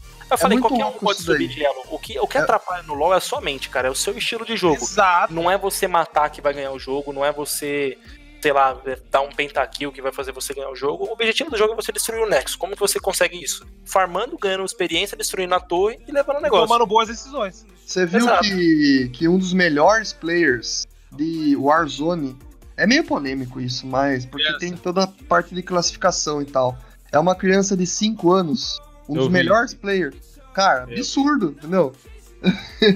Eu Mas é agora- porque quanto mais jovem, né? é Aquela a tal da memória muscular que a gente chama. Quanto mais jovem, mais ele vai se adaptar, né? Mais aquilo lá vai ser natural pra ele. Por exemplo, se eu tenho 30 anos, eu tô tentando aprender a jogar LoL agora, mano, é uma dificuldade pra mim, porque eu não estou É acostumado muita informação. uma é muita mecânica- informação. não, é a mecânica só, não é só a questão. Aí eu não tô acostumado com a mecânica. Primeiro, a mecânica do jogo já não é me. já não me é favorável. Toma da FPS e pula pra um MOBA. É. Aí, depois da mecânica, tem a questão da, da jogabilidade mesmo, de você buscar informação, que eu percebi no jogo, por exemplo, do Ricardo, o dia que eu pedi pra ele streamar o jogo dele pra mim. Eu, eu entendia o jogo dele, eu entendi o que tava acontecendo, mas eu não consigo reproduzir aquilo ali. Por quê? Porque eu nunca joguei o jogo. Nunca joguei o estilo de jogo. Quando eu fui apresentado pro Dota lá em 2010, eu abandonei ele, tá ligado? Eu não quis jogar mais. Porque não me interessou tanto, tá ligado? E por aí vai. Aí hoje, se eu for tentar, por exemplo, primeiro eu vou ter que me acostumar com a mecânica do jogo inteira, pra depois eu melhorar ela. Tipo, ah, além de eu fazer o que eu tô fazendo, eu preciso buscar informação. Um amigo meu me falou, Exato. o, o, o, o LoL, 90% do jogo é olhar pro minimapa. Você precisa saber o que tá acontecendo no- com os seus outros players. No, no E pra jogo quem e para quem começa a jogar também a dificuldade, uma das dificuldades muito grande é a questão de ele não conhecer todos os personagens que ele está jogando. Aí primeiro você tem que escolher um campeão. Aí depois você. é, Um exemplo, entre 160. É, eu peguei lá, a primeira que eu comecei a jogar, Miss Fortune. Nossa, adorei jogar com ela, achei da hora os, os combos dela, tudo, né? Tava até aprendendo os combos dela. Só que daí eu vi que ela é uma personagem pra nego experiente. Um cara ali que já, já tem um conhecimento intermediário avançado do jogo. Falei, opa, então tô errando agora pegar ela. Apesar- Apesar de eu ter gostado muito de jogar com ela, eu vou segurar. Falei, vou pegar um personagem simples. Perguntei pros caras, qual? Ah, mano, vai de Garen. Garen não tem mana, tá ligado? É só bater e boa. Falei, beleza. Até consegui jogar e gostei. Só que é aquela coisa, né? Eu, se eu for escolher jogar LOL ou jogar um outro jogo que eu gosto mais, não preciso nem falar, né? É questão de, de escolha mesmo. Eu não me acostumei com o jogo. Em questão do chamou- Vou falar. o que chamou a atenção no, no Dota quando eu vi é porque eu joguei muito Warcraft, né? Joguei muito, nossa, adorava Warcraft. Desde o do 2, do pr- É, os gráficos primeiro, são né? bem parecidos. Isso, então, daí eu, eu vi o Dota. Eu não tinha visto o mod ainda pro Warcraft 3. Porque eu joguei, eu joguei muito Warcraft 3 também. Só que daí quando saiu esse, esse Dota, eu já tava nas Lan House jogando CS. Eu gostava mais de jogar o CS, então eu abandonei. CS e Battlefield. Tempos que não voltam CS. mais, hein? De jo- juntar a galera no. Não, cara, house, fazer fazer um corujão na. Corujão, nossa. Eu reprovei uma na escola, eu reprovei uma na escola com a de Lan House. Que eu ficava matando. Cara, tinha uma lan house perto da minha escola que chama, chamava Roma Café. Roma Café 24 horas, lá em São Paulo. Cara, a Lan House era 24 horas. Então, mano, eu matava, eu saía, tipo, de casa, 6 horas da manhã, eu ia pra Lan House, velho. Tipo, minha mãe me deixava na porta da escola, eu bolava com meus amigos lá um jeito, ah, vou cumprimentar tal pessoa ali, mãe tal. Porque minha mãe, ela queria ver eu entrando na escola, tá ligado? E fora que você tinha um monitor que queria que você entrasse na escola, que ficava de olho. Então, mano, você tinha que dar um chapéu e combinar com a galera, a gente se encontra na esquina ali e tal. Nossa, velho, a gente matava. Tem até uns vídeos dessas porra aí, mano, faz muito tempo. E aí a gente Aí, tinha ó. que dar aquele chapéuzinho, aí ia pra Lan House, aí o dinheiro do lanche, dinheiro do Ah, lanche eu- você pegava pra ir na Lan House. Cara, era muito da hora, velho. Eu ia em uma que chamava Detonator, lá no Rio de Janeiro. Nossa, mas ia a galera lá fazer corujão. E jogava. Hã? Na hora que a Lan House era no centro, e você tinha aquela lá de fugir do GCM que ficava patrulhando a cidade. Aí falava, mano, o que, que esse moleque tá fazendo com mochila de escola, 7 horas da manhã andando no De centro? velho? uniforme. É, de uniforme. É, tô ligado como que é. Chegaram a proibir criança de uniforme entrar na Lan House? Lá o cara, Rio, nem ferrando, o cara ajudava a gente a esconder, tipo, a esconder a gente. Tanto é que a Lan House antes ela era, tipo, toda de vidro e você tinha toda a movimentação. O cara, ele fechou, botou isso filme em tudo e, assim, ele separou os computadores. Então ele construiu meio que uma sala fechada pra quem joga e uma sala, tipo, pra quem queria usar o computador pra acessar, Orkut, essas porra toda. E ele falou, quem joga vai pra lá. Mano, a gente ficava lá muqueado, velho. Aí você falava assim, ó, amanhã hoje a gente vai ficar na escola, tem. Vai ter trabalho à tarde. Então, então, meu, a gente ficava das 7 da manhã às 7 horas da noite na Lan House e jogando e jogando sem parar, velho. Nossa, mano. Aí o Não, cara no- promovia os campeonatinhos dele lá dentro. Em questão do cenário competitivo, no CBLOL a gente tem hoje os times. Não vou. Não, não acredito que eu não vou lembrar de todos, mas a gente tem Vivo Cade, Flamengo, a Kabum, a Fúria, PEN, INTZ. Aí faltam dois, eu acho que é a Prodigy e a Redemption, eu acho. Né? Aí. Mas falando especificamente da Vivo Cade, o que, é que você acha? Por que, que você acha que a Vivo Cade encaixou tão bem com o professor, Robô, Nosferos, Klaus e. Porque o Robô é um dos, pra mim, é um dos melhores top laners, é um cara que tem uma visão de jogo, assim, absurda. E ele é aquele famoso trunfo, né? Ele se dá bem com qualquer personagem. Se você botar ele pra jogar com uma Soraka no top, ele vai saber jogar. Ele mecanicamente é muito bom. Mecanicamente ele é muito bom. E é querendo ou não, é um time jovem, todo mundo se comunica bem. Tem aquela questão, né, de não, não tem nenhum gringo lá pra ferrar com eles. Eles conseguem, tipo, fazer uns, as calls bem limpas. E é um time que, cara, eles estudam muito. Eles, eles veem bastante, tipo, vídeo do time inimigo, jogam, etc. Coisas que eu acho que faltam nos outros times. Tipo assim, eles pegam, por exemplo, uma PEN Game, que sabe que é um time forte, e estudam, por exemplo, só a PEN. A Vivo Cade não, estuda desde o mais fraco, que seria a Fúria ou a Redemption, até a PEN, Flamengo e etc. E é um Aham. time que tá sempre buscando conhecimento. Não tá só falando, a gente é um time de estrelinha, vamos ganhar, igual a PEN. A PEN chegou num hype, ah, tô com o BRTT, eu tenho o Kami, tenho o coreano, vamos ganhar o game, acabou. Não, não, não é assim que funciona. Então, Não. o que você deve o, o insucesso da PEN esse ano? O estrelismo. É, por exemplo, eles têm o Kami, que é um puta jogador, que, cara, o Kami tá no banco vai fazer dois anos, velho. E, tipo assim, ele. Eu, se fosse o dono da PEN, ah, o Kami não quer jogar, então sai fora do time, velho. Paga outro, porque eles gastam uma grana com o jogador. Solta a cadeira aí. Não né? botaram o Kami pra jogar. Tanto é que agora ele acho que tá jogando de suporte, ou vai jogar de suporte em algum dos games aí. Tiraram dos coreanos pra jogar. Ele vai jogar de suporte pro BRTT. E é aquilo, né? Ah, não, mas a gente pagou mó grana pro Tinos ficar na Coreia, fazer isso, fazer aquilo. O Kami tá sem jogar tem um ano aí, ele não tá preparado. Meu, bota o cara pra treinar, velho. O cara é um dos top do Brasil, ele tá entre os top 20 lá do Challenger. E fica muito aquele questão de achismo, estrelismo na PEN. Eles tinham que ser Legal. mais humildes. Em questão de, de, assim, você você participou então desses pensa, eu não sei, você ainda tá nisso ou se você não tá, você pensa ainda em voltar a- ao, ao cenário competitivo, é, voltar a, a tentar entrar no, no- como um jogador profissional e tal aí no campeonato? Isso quero e vou. É um dos projetos aí pros próximos dois anos. Porque é aquilo, né? Eu só não ingressei no cenário competitivo por questão de trabalho mesmo, que era aquilo, né? Ou a gente dava um tiro no escuro e tentava alguma coisa onde, tipo, não tinha ainda muito investimento na época, ou você arrumava um trabalho pra se sustentar e ganhar dinheiro. Agora que eu já tô mais fixo, tenho minha vida, etc., eu ainda continuo jogando com a galera, participo de alguns treinos. Já surgiu aí algum, alguns chamados para umas peneiras de alguns times aí que ainda vão surgir, por exemplo, da Avan, que eu participei de um treino, a galera gostou de mim e tal, a gente tava conversando aí de começar a entrar no time. E vai ter ainda muitos times que vão surgir por questão do novo formato do CBLOL, que vai ser o de franquia. Então a gente vai dar uma estudada ainda aí direito e fazer alguma coisa. Ah, legal, mano. Da hora. Legal. Os- então esses são os projetos futuros que você tá pensando em querer voltar ao cenário aí e tal. E aí, quando você tiver mais aprofundado nisso, você volta também conversar com a gente e bater um papo pra comentar como que tá atualmente, né, o, o, o, o cenário competitivo, né?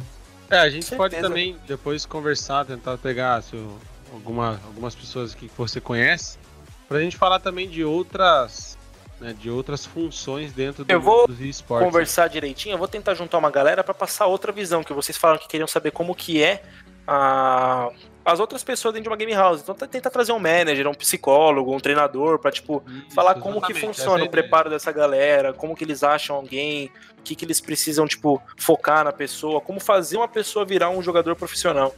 Exato. É, é legal. Não só de League of Legends, pode trazer de outros jogos, Não, é, dos Fire, esportes, CS. é, dos esportes em Esportes, geral, né? né? Aqui a gente, é que a gente conseguiu pessoas do League of Legends primeiro, né? Então vamos dar. Quem tem oportunidade, que- onde tem oportunidade a gente tá indo, né? Então, por enquanto a gente não conseguiu nenhum atleta ou alguém que trabalhe com outra plataforma por questão de agenda. Mas é essa a ideia. A ideia é conhecer o mundo dos- esportes, né? No, no total, né? Porque tá sempre foi um interesse meu. Sempre foi um interesse meu, mais pra gerar conteúdo também, pra conhecimento pessoal também, porque é uma área que me interessa muito. Acho legal a gente focar no, por exemplo, CS, logo que são jogos que estão aí desde o começo e eles que começaram a história do, do esporte no Brasil. Então, tipo, Isso. eles vão ter muito mais matéria pra conversar com a gente do que Mas é legal que, assim, jogos exemplo, pequenos, assim. se a gente falar de Free Fire hoje. Ah, não, o pessoal Fire- tem todo o conhecimento. É que eu falo, tipo, Free Fire, falar das ele- antigas, como ele começou. Pega, ele pega a experiência dos times, por exemplo, você pega um time, independente do time ser grande ou pequeno, o time que às vezes já tá no LoL, já tá no CS, ele, ele migra. Já tem um portfólio, né? É, ele cria, ele que tem um todo um ali. background pra, pra só portar e adaptar algumas coisas. Que, por exemplo, no, no Free Fire é celular. Então não tem o mouse e teclado, tem a mãozinha ali no celular. Como E que o é Free Fire, eu acho que ele que introduziu, né? questão. É ele que introduziu o smartphone no- nos esportes, eu acho, né? Assim, Tombou, em foi o que começou. É, foi. É, tinha, tinha já Clash of Clans, mas não como FPS. É, tinha Clash of Clans, Hearthstone, que os caras Clash jogavam no É, mas Royale. não era Red. tão popular, né? Não era tão popular Lógico nem que o- não, cara. O Clash Royale, meu Deus. Não, mas eu tô falando Opa. assim. A, a grandeza que veio depois que chegou o Free Fire foi muito maior. Não, ele entrou não. lado a lado. ó. Já, já era grande. É que o Free Fire só, tipo, bó, aumentou demais. O negócio já era Então, grande. é isso que eu tô falando. Eu acho que o Free Fire conseguiu entrar lado a lado com o que a gente tem no PC, o videogame hoje, entendeu? Ele, ele- acho que ele Talvez conseguiu. até maior. Esse gamer pra É, rodar um então. Clube Até da maior. vida ou um H1Z1 e fizeram uma versão mobile que roda em qualquer coisa e traz a mesma experiência pra todo mundo. É Coisa. O MSI ele foi cancelado. Até que ponto isso ajuda ou prejudica o cenário brasileiro? O que prejudica é que basicamente o primeiro split do CBLOL, o pessoal joga o CBLOL, fora a premiação em dinheiro que tem e o título, etc. O pessoal joga pra ir competir fora, pra falar, eu quero ser o melhor do mundo no momento. E você tirando a experiência internacional dos times, tipo assim, ah, puta, não vou mais pra Califórnia jogar, não vou mais para o Japão jogar, não vou mais enfrentar o pessoal, então meio que desanima. O pessoal fala, meu, então vou querer ganhar pra quê? Porque assim, o salário ele já ganha, o prêmio em dinheiro fica pro time. Então meio que vira só um título por título. Ah, eu fui campeão do primeiro split, você tira a premiação. É a mesma coisa que você falar, ó, você vai ganhar a Copa do Mundo, mas não vai ganhar a taça. É, legal. Viu? Vamos. Cara, o Brasil foi bom, é uma vergonha menos. comentários aqui.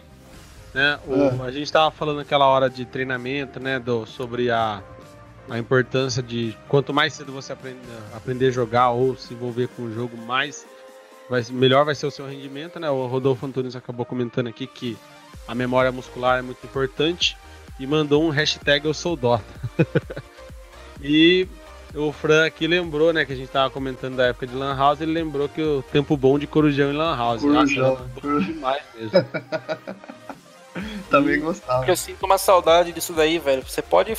Tanto é que eu faço com meus amigos até hoje. A gente faz as famosas game house. A gente chama a galera, todo mundo traz seu PC e vira a noite jogando. Liga em. LAN, tudo. Tem uma pergunta aqui do pessoal aqui, ó, do Brunazal. Land of the Rune Terra traz espaço no cenário competitivo, na sua Cara, opinião? Com certeza vai ter, mas vai ser um nicho específico, que é o pessoal que curte Magic, que É curte Hearthstone, né? Hearthstone, que curte É. esses games. Tem, tem cenário sim. Mas acho que não, não, não chega num nível, tipo, de um League of Legends da vida, de um CS da vida. Vai, vai ser, tipo... É aquilo, nicho, né? né? Todos os games têm o seu cenário competitivo. Sim. Sim, isso é fato. Mas a popularidade não é tão acessível, né, digamos assim. Exato. Agora, um que eu acho que vai entrar aí pra quebrar é aquele Valorant, que é o FPS da Riot Games. Mais É, um. Ah, esse veio com um conceito diferente aí, ele tem tudo pra. É, o cara pegou CS, Overwatch, juntou e Juntou. falou, joga. Cara, eu vou ver, eu vou olhar esse jogo com calma, mas se, se for o que vocês estão falando, é o mesmo jogo de um estúdio brasileiro, que é a Aquiles, velho. Só que eu esqueci o nome do jogo. Ah, traz aí pô, na próxima aí você comenta, João. Eu vou, eu vou fazer uma. uma Mas é aquilo, né? Só para não perder o Comparação. assunto. A Riot ela vai, vai lançar, né, nos próximos até dois anos aí, um game pra cada nicho. Vai ter um game de Então, luta, vai é ter um card game, vai ter um também. RPG, vai ter. Cara, eles vão lançar um game pra cada coisa. Fora eles isso, todas estão as áreas. produzindo já um anime, já tem as HQs que sai do League of Legends pela Panini. Eles estão indo literalmente pra todos os ramos do pessoal geek, meu. Quem gosta de quadrinho, aqui, ó. de Tá atirando aqui, ó. Tá, tá, tá, tá, tá, pra que ati- atira e acerta, né, filho da puta. É, mas a Riot, eu acho que ela, ela é foda, ela é foda no sentido de. Ela se consolidou com o LoL nos seus 10 anos aí.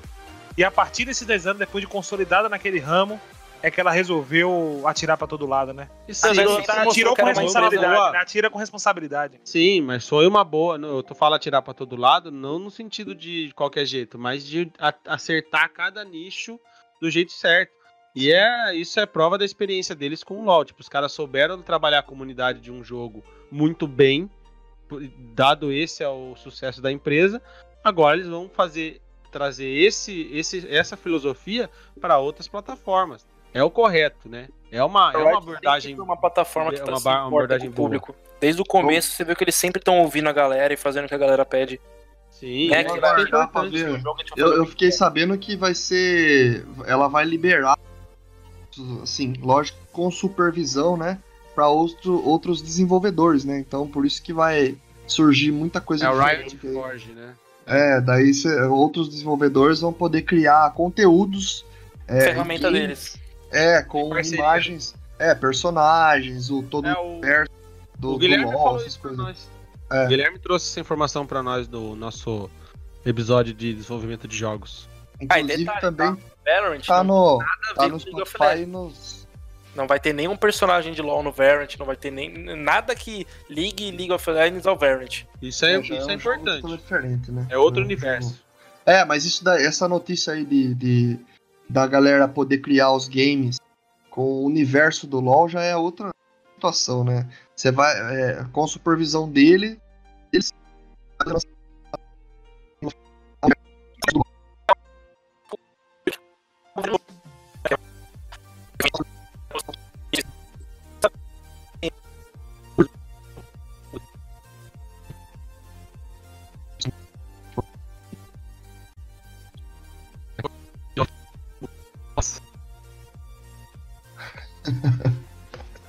cortou, tá cortando Cortou, pra você. cortou a sua, cortou a do Airan, seguidão. Assim. robotizado aqui. É o, é o apocalipse, gente. É o apocalipse. Tá chegando, tá? Vai cortar até a internet daqui a pouco, hein? Meu Deus, aí, Vamos, aí mundo acaba. nossa. Vamos, então, vamos, vamos Bom, nossa. é, eu acho que é, finalizando, a gente finalizou aí o nosso bate-papo de hoje, deu uma conversa bem legal. É, Legal. Depois a gente vai trazer mais conteúdo aí voltado para essa linha, né? Que a gente quer abordar o esportes em toda, toda, em todas as áreas dentro dele, né? Dentro da, da equipe, do jogador, do coach, tudo mais. E a gente e vai detalhe. trazendo para vocês o conforme a possibilidade, né? Detalhe, como ocorre nos esportes normais, também tem o sistema e sites que fazem apostas nos esportes. Então, por exemplo, agora tá tendo um jogo lá do CBLOL, você pode apostar dinheiro em qual time vai ganhar ou não, e você ganha dinheiro ou perde dinheiro. Na maioria das vezes você perde com isso daí. Da mesma forma que tem aposta num jogo da NBA, que o cara fala, ah, tal jogador fazer tantas cestas, etc. tem Nosso no League of Legends, tipo, tal O jogador Baia, vai matar tanto. gosta- O Ricardo, o Baia é, Eu tô apostando, tô apostando. é apostador do bet. Eu apostei que a, que a Penha ia ganhar agora aí, mas tô meio preocupado, porque tá complicado aqui. Tô assistindo. Vai aumentar o ganho se tiver o. se for menor, se for maior risco, né? E que Não, que mas eu- era menor risco. Era menor? É. Nossa, A então. Penha é favorita, né? O que que, o que que vocês têm pra hoje aí? Pra rapaziada aí. E aí? Eu vou começar, eu vou recomendar um seriado que eu assisti da Amazon Prime, feito pelo Fábio Porchat. O seriado é com ponto de interrogação Homens. Um seriado muito bom, cara. Tipo, ele aborda um tema muito, muito legal sobre a masculinidade tóxica. Hum, da hora. E eles abordam de uma forma cômica, né? Padrão Fábio Porchat. são, basicamente são, são quatro amigos que se conhecem desde, desde a infância, da época de colégio e tudo mais. E o Fábio Porchat, que, o, Ale, o Ale, o Alessandro, o Ale, Alexandre, que é o personagem do, do Fábio Porchat, ele acaba meio que ficando broxa. Ixi. Já faz um ano que ele não consegue mais dar no couro, né? E isso acaba prejudicando o pensamento dele, a autoestima dele, né? A autoestima masculina. E é a partir desse ponto que eles começam a abordar todos os temas voltados à masculinidade tóxica, né? Tudo que se, se passa numa roda, entre aspas, de homens, do, do- das coisas que, que antigamente eram aceitáveis ao público e hoje já não são mais. E tem na Netflix essa Tem série? na Amazon Prime. Ah, na Amazon Prime. Ah, legal. Chama Homens. É. Com ponto de interrogação, como se fosse uma pergunta. Interessante.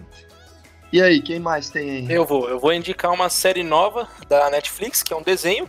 Pra quem gosta de Rick and Morty, é, Family Guy ou coisas afins.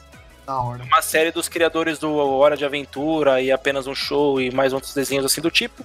Se chama Midnight Gospel, velho. É uma série que fala sobre violência, putaria, fé e coisas do tipo.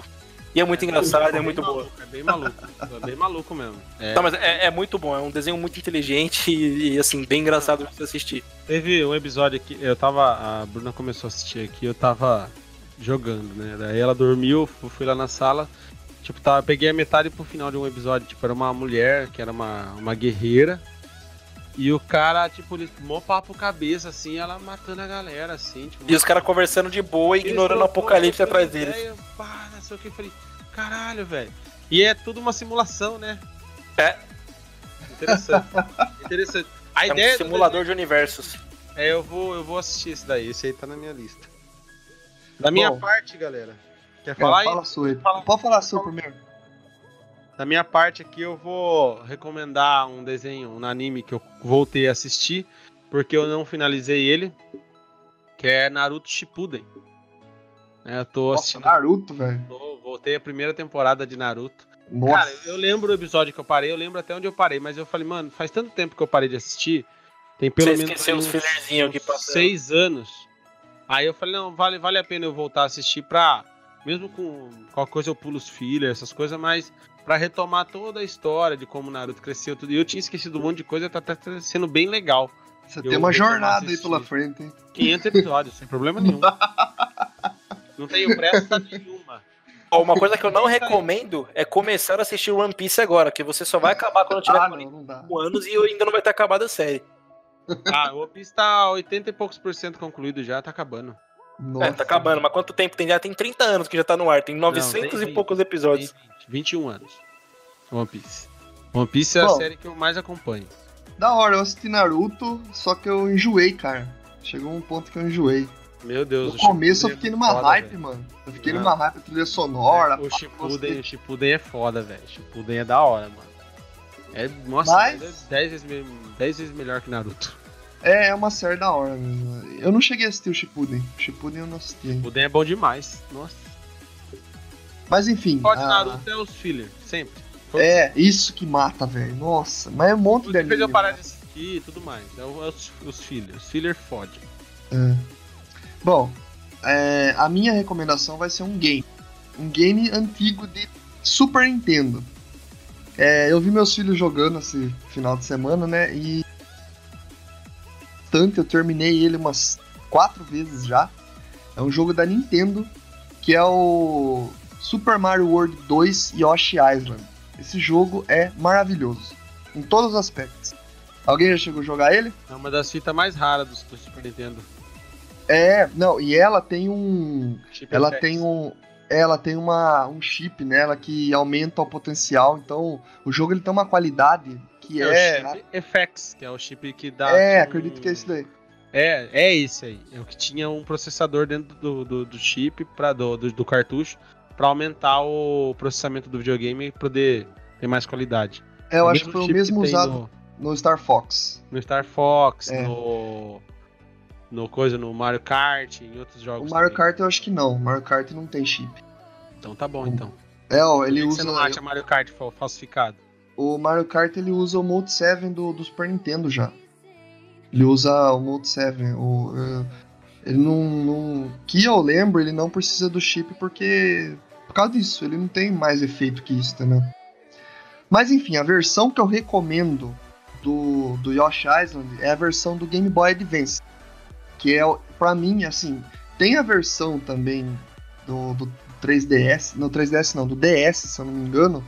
Mas assim, a versão que eu mais gostei de jogar, que eu joguei assim, e eu tenho até o cartucho, é a versão do, do GBA, que tem algumas trilhas sonoras é, melhor, assim, é, o Yoshi tem algumas vozes e tal, coisas que eles colocaram nos outros jogos do Mario também, e acho que ele é mais, assim, completinho do que a versão do Super Nintendo, entendeu?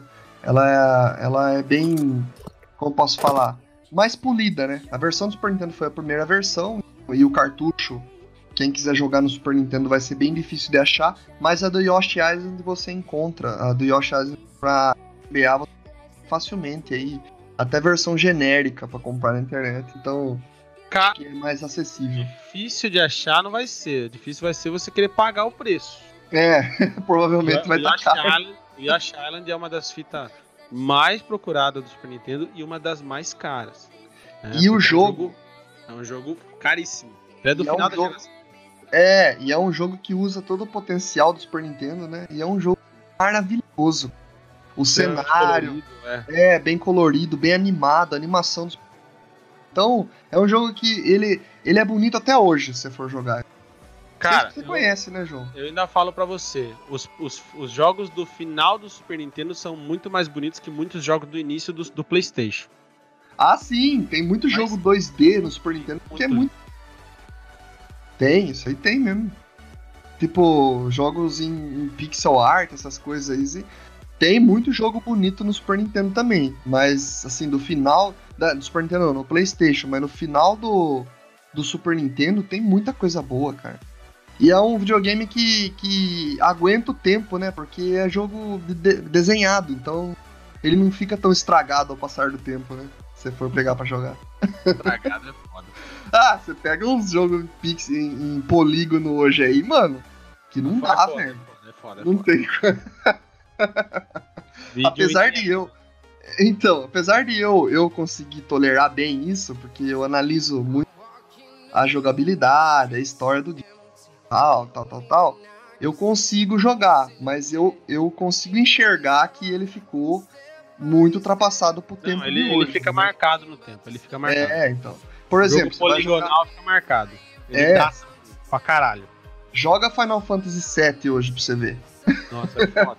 Não, Final Fantasy VIII, mano. Não, Final o 8 Fantasy ainda, VIII é- Não. o 8 ainda dá. O 8 ainda dá. Não, Não, o, o 8 ainda dá. cenário, o cenário é lindo, mas os personagens Até os personagens ainda dá. não é, velho. Não, não. Não. Dá é uma coisa, mas o jogo é, é feio, feio. Você vê que é feio, tá ligado? É feio. As animações, o, os cenários são maravilhosos. Né? Foram, foram muito bem construídos lá, tanto que era até moderno demais na época. Mas hoje, Não, eu, eu tolero bem o, o 8 ainda. O 8 e o 9. O 9, não, o 9 já é bem mais bonito que o 8. É. mas pega o 7, mano. Olha o, o 7. Cara, se você não for bem compreensivo, você não joga. mas enfim, é isso, né, João? É, isso aí, né, só lembrando o pessoal aí, ó. Seguir a gente nas redes sociais. Lá no Instagram, arroba Frequência no Twitter também.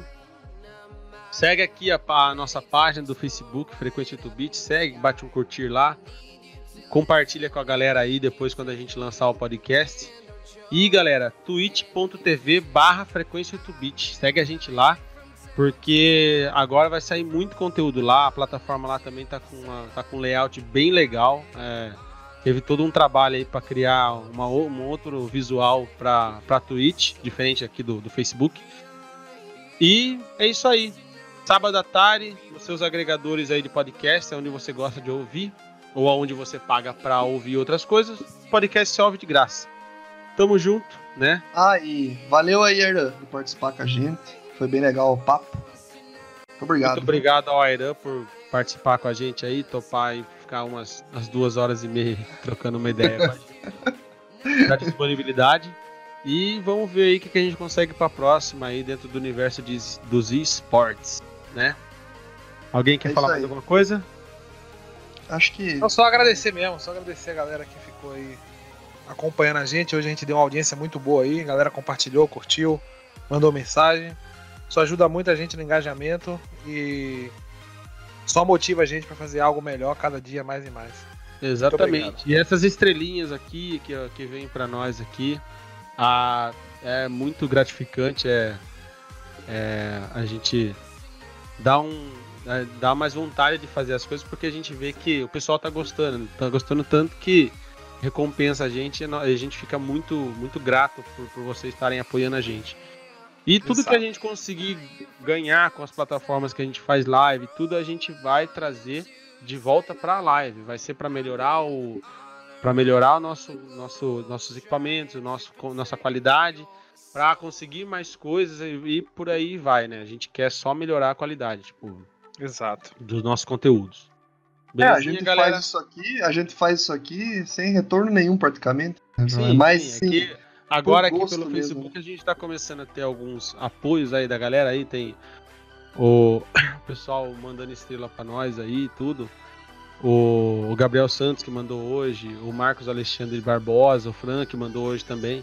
O Marcos que já manda faz cinco semanas tá mandando pra nós.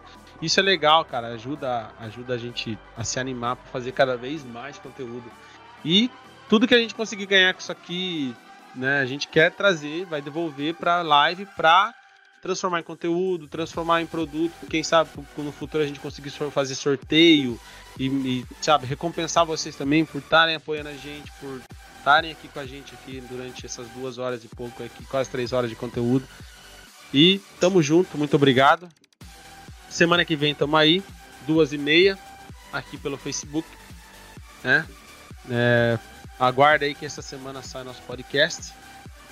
sim, quem não- a Quem última não atrasou um acompanhou pouquinho. esse, a- nas outras, é, tem os podcasts passados aí, 22, 23 episódios quase.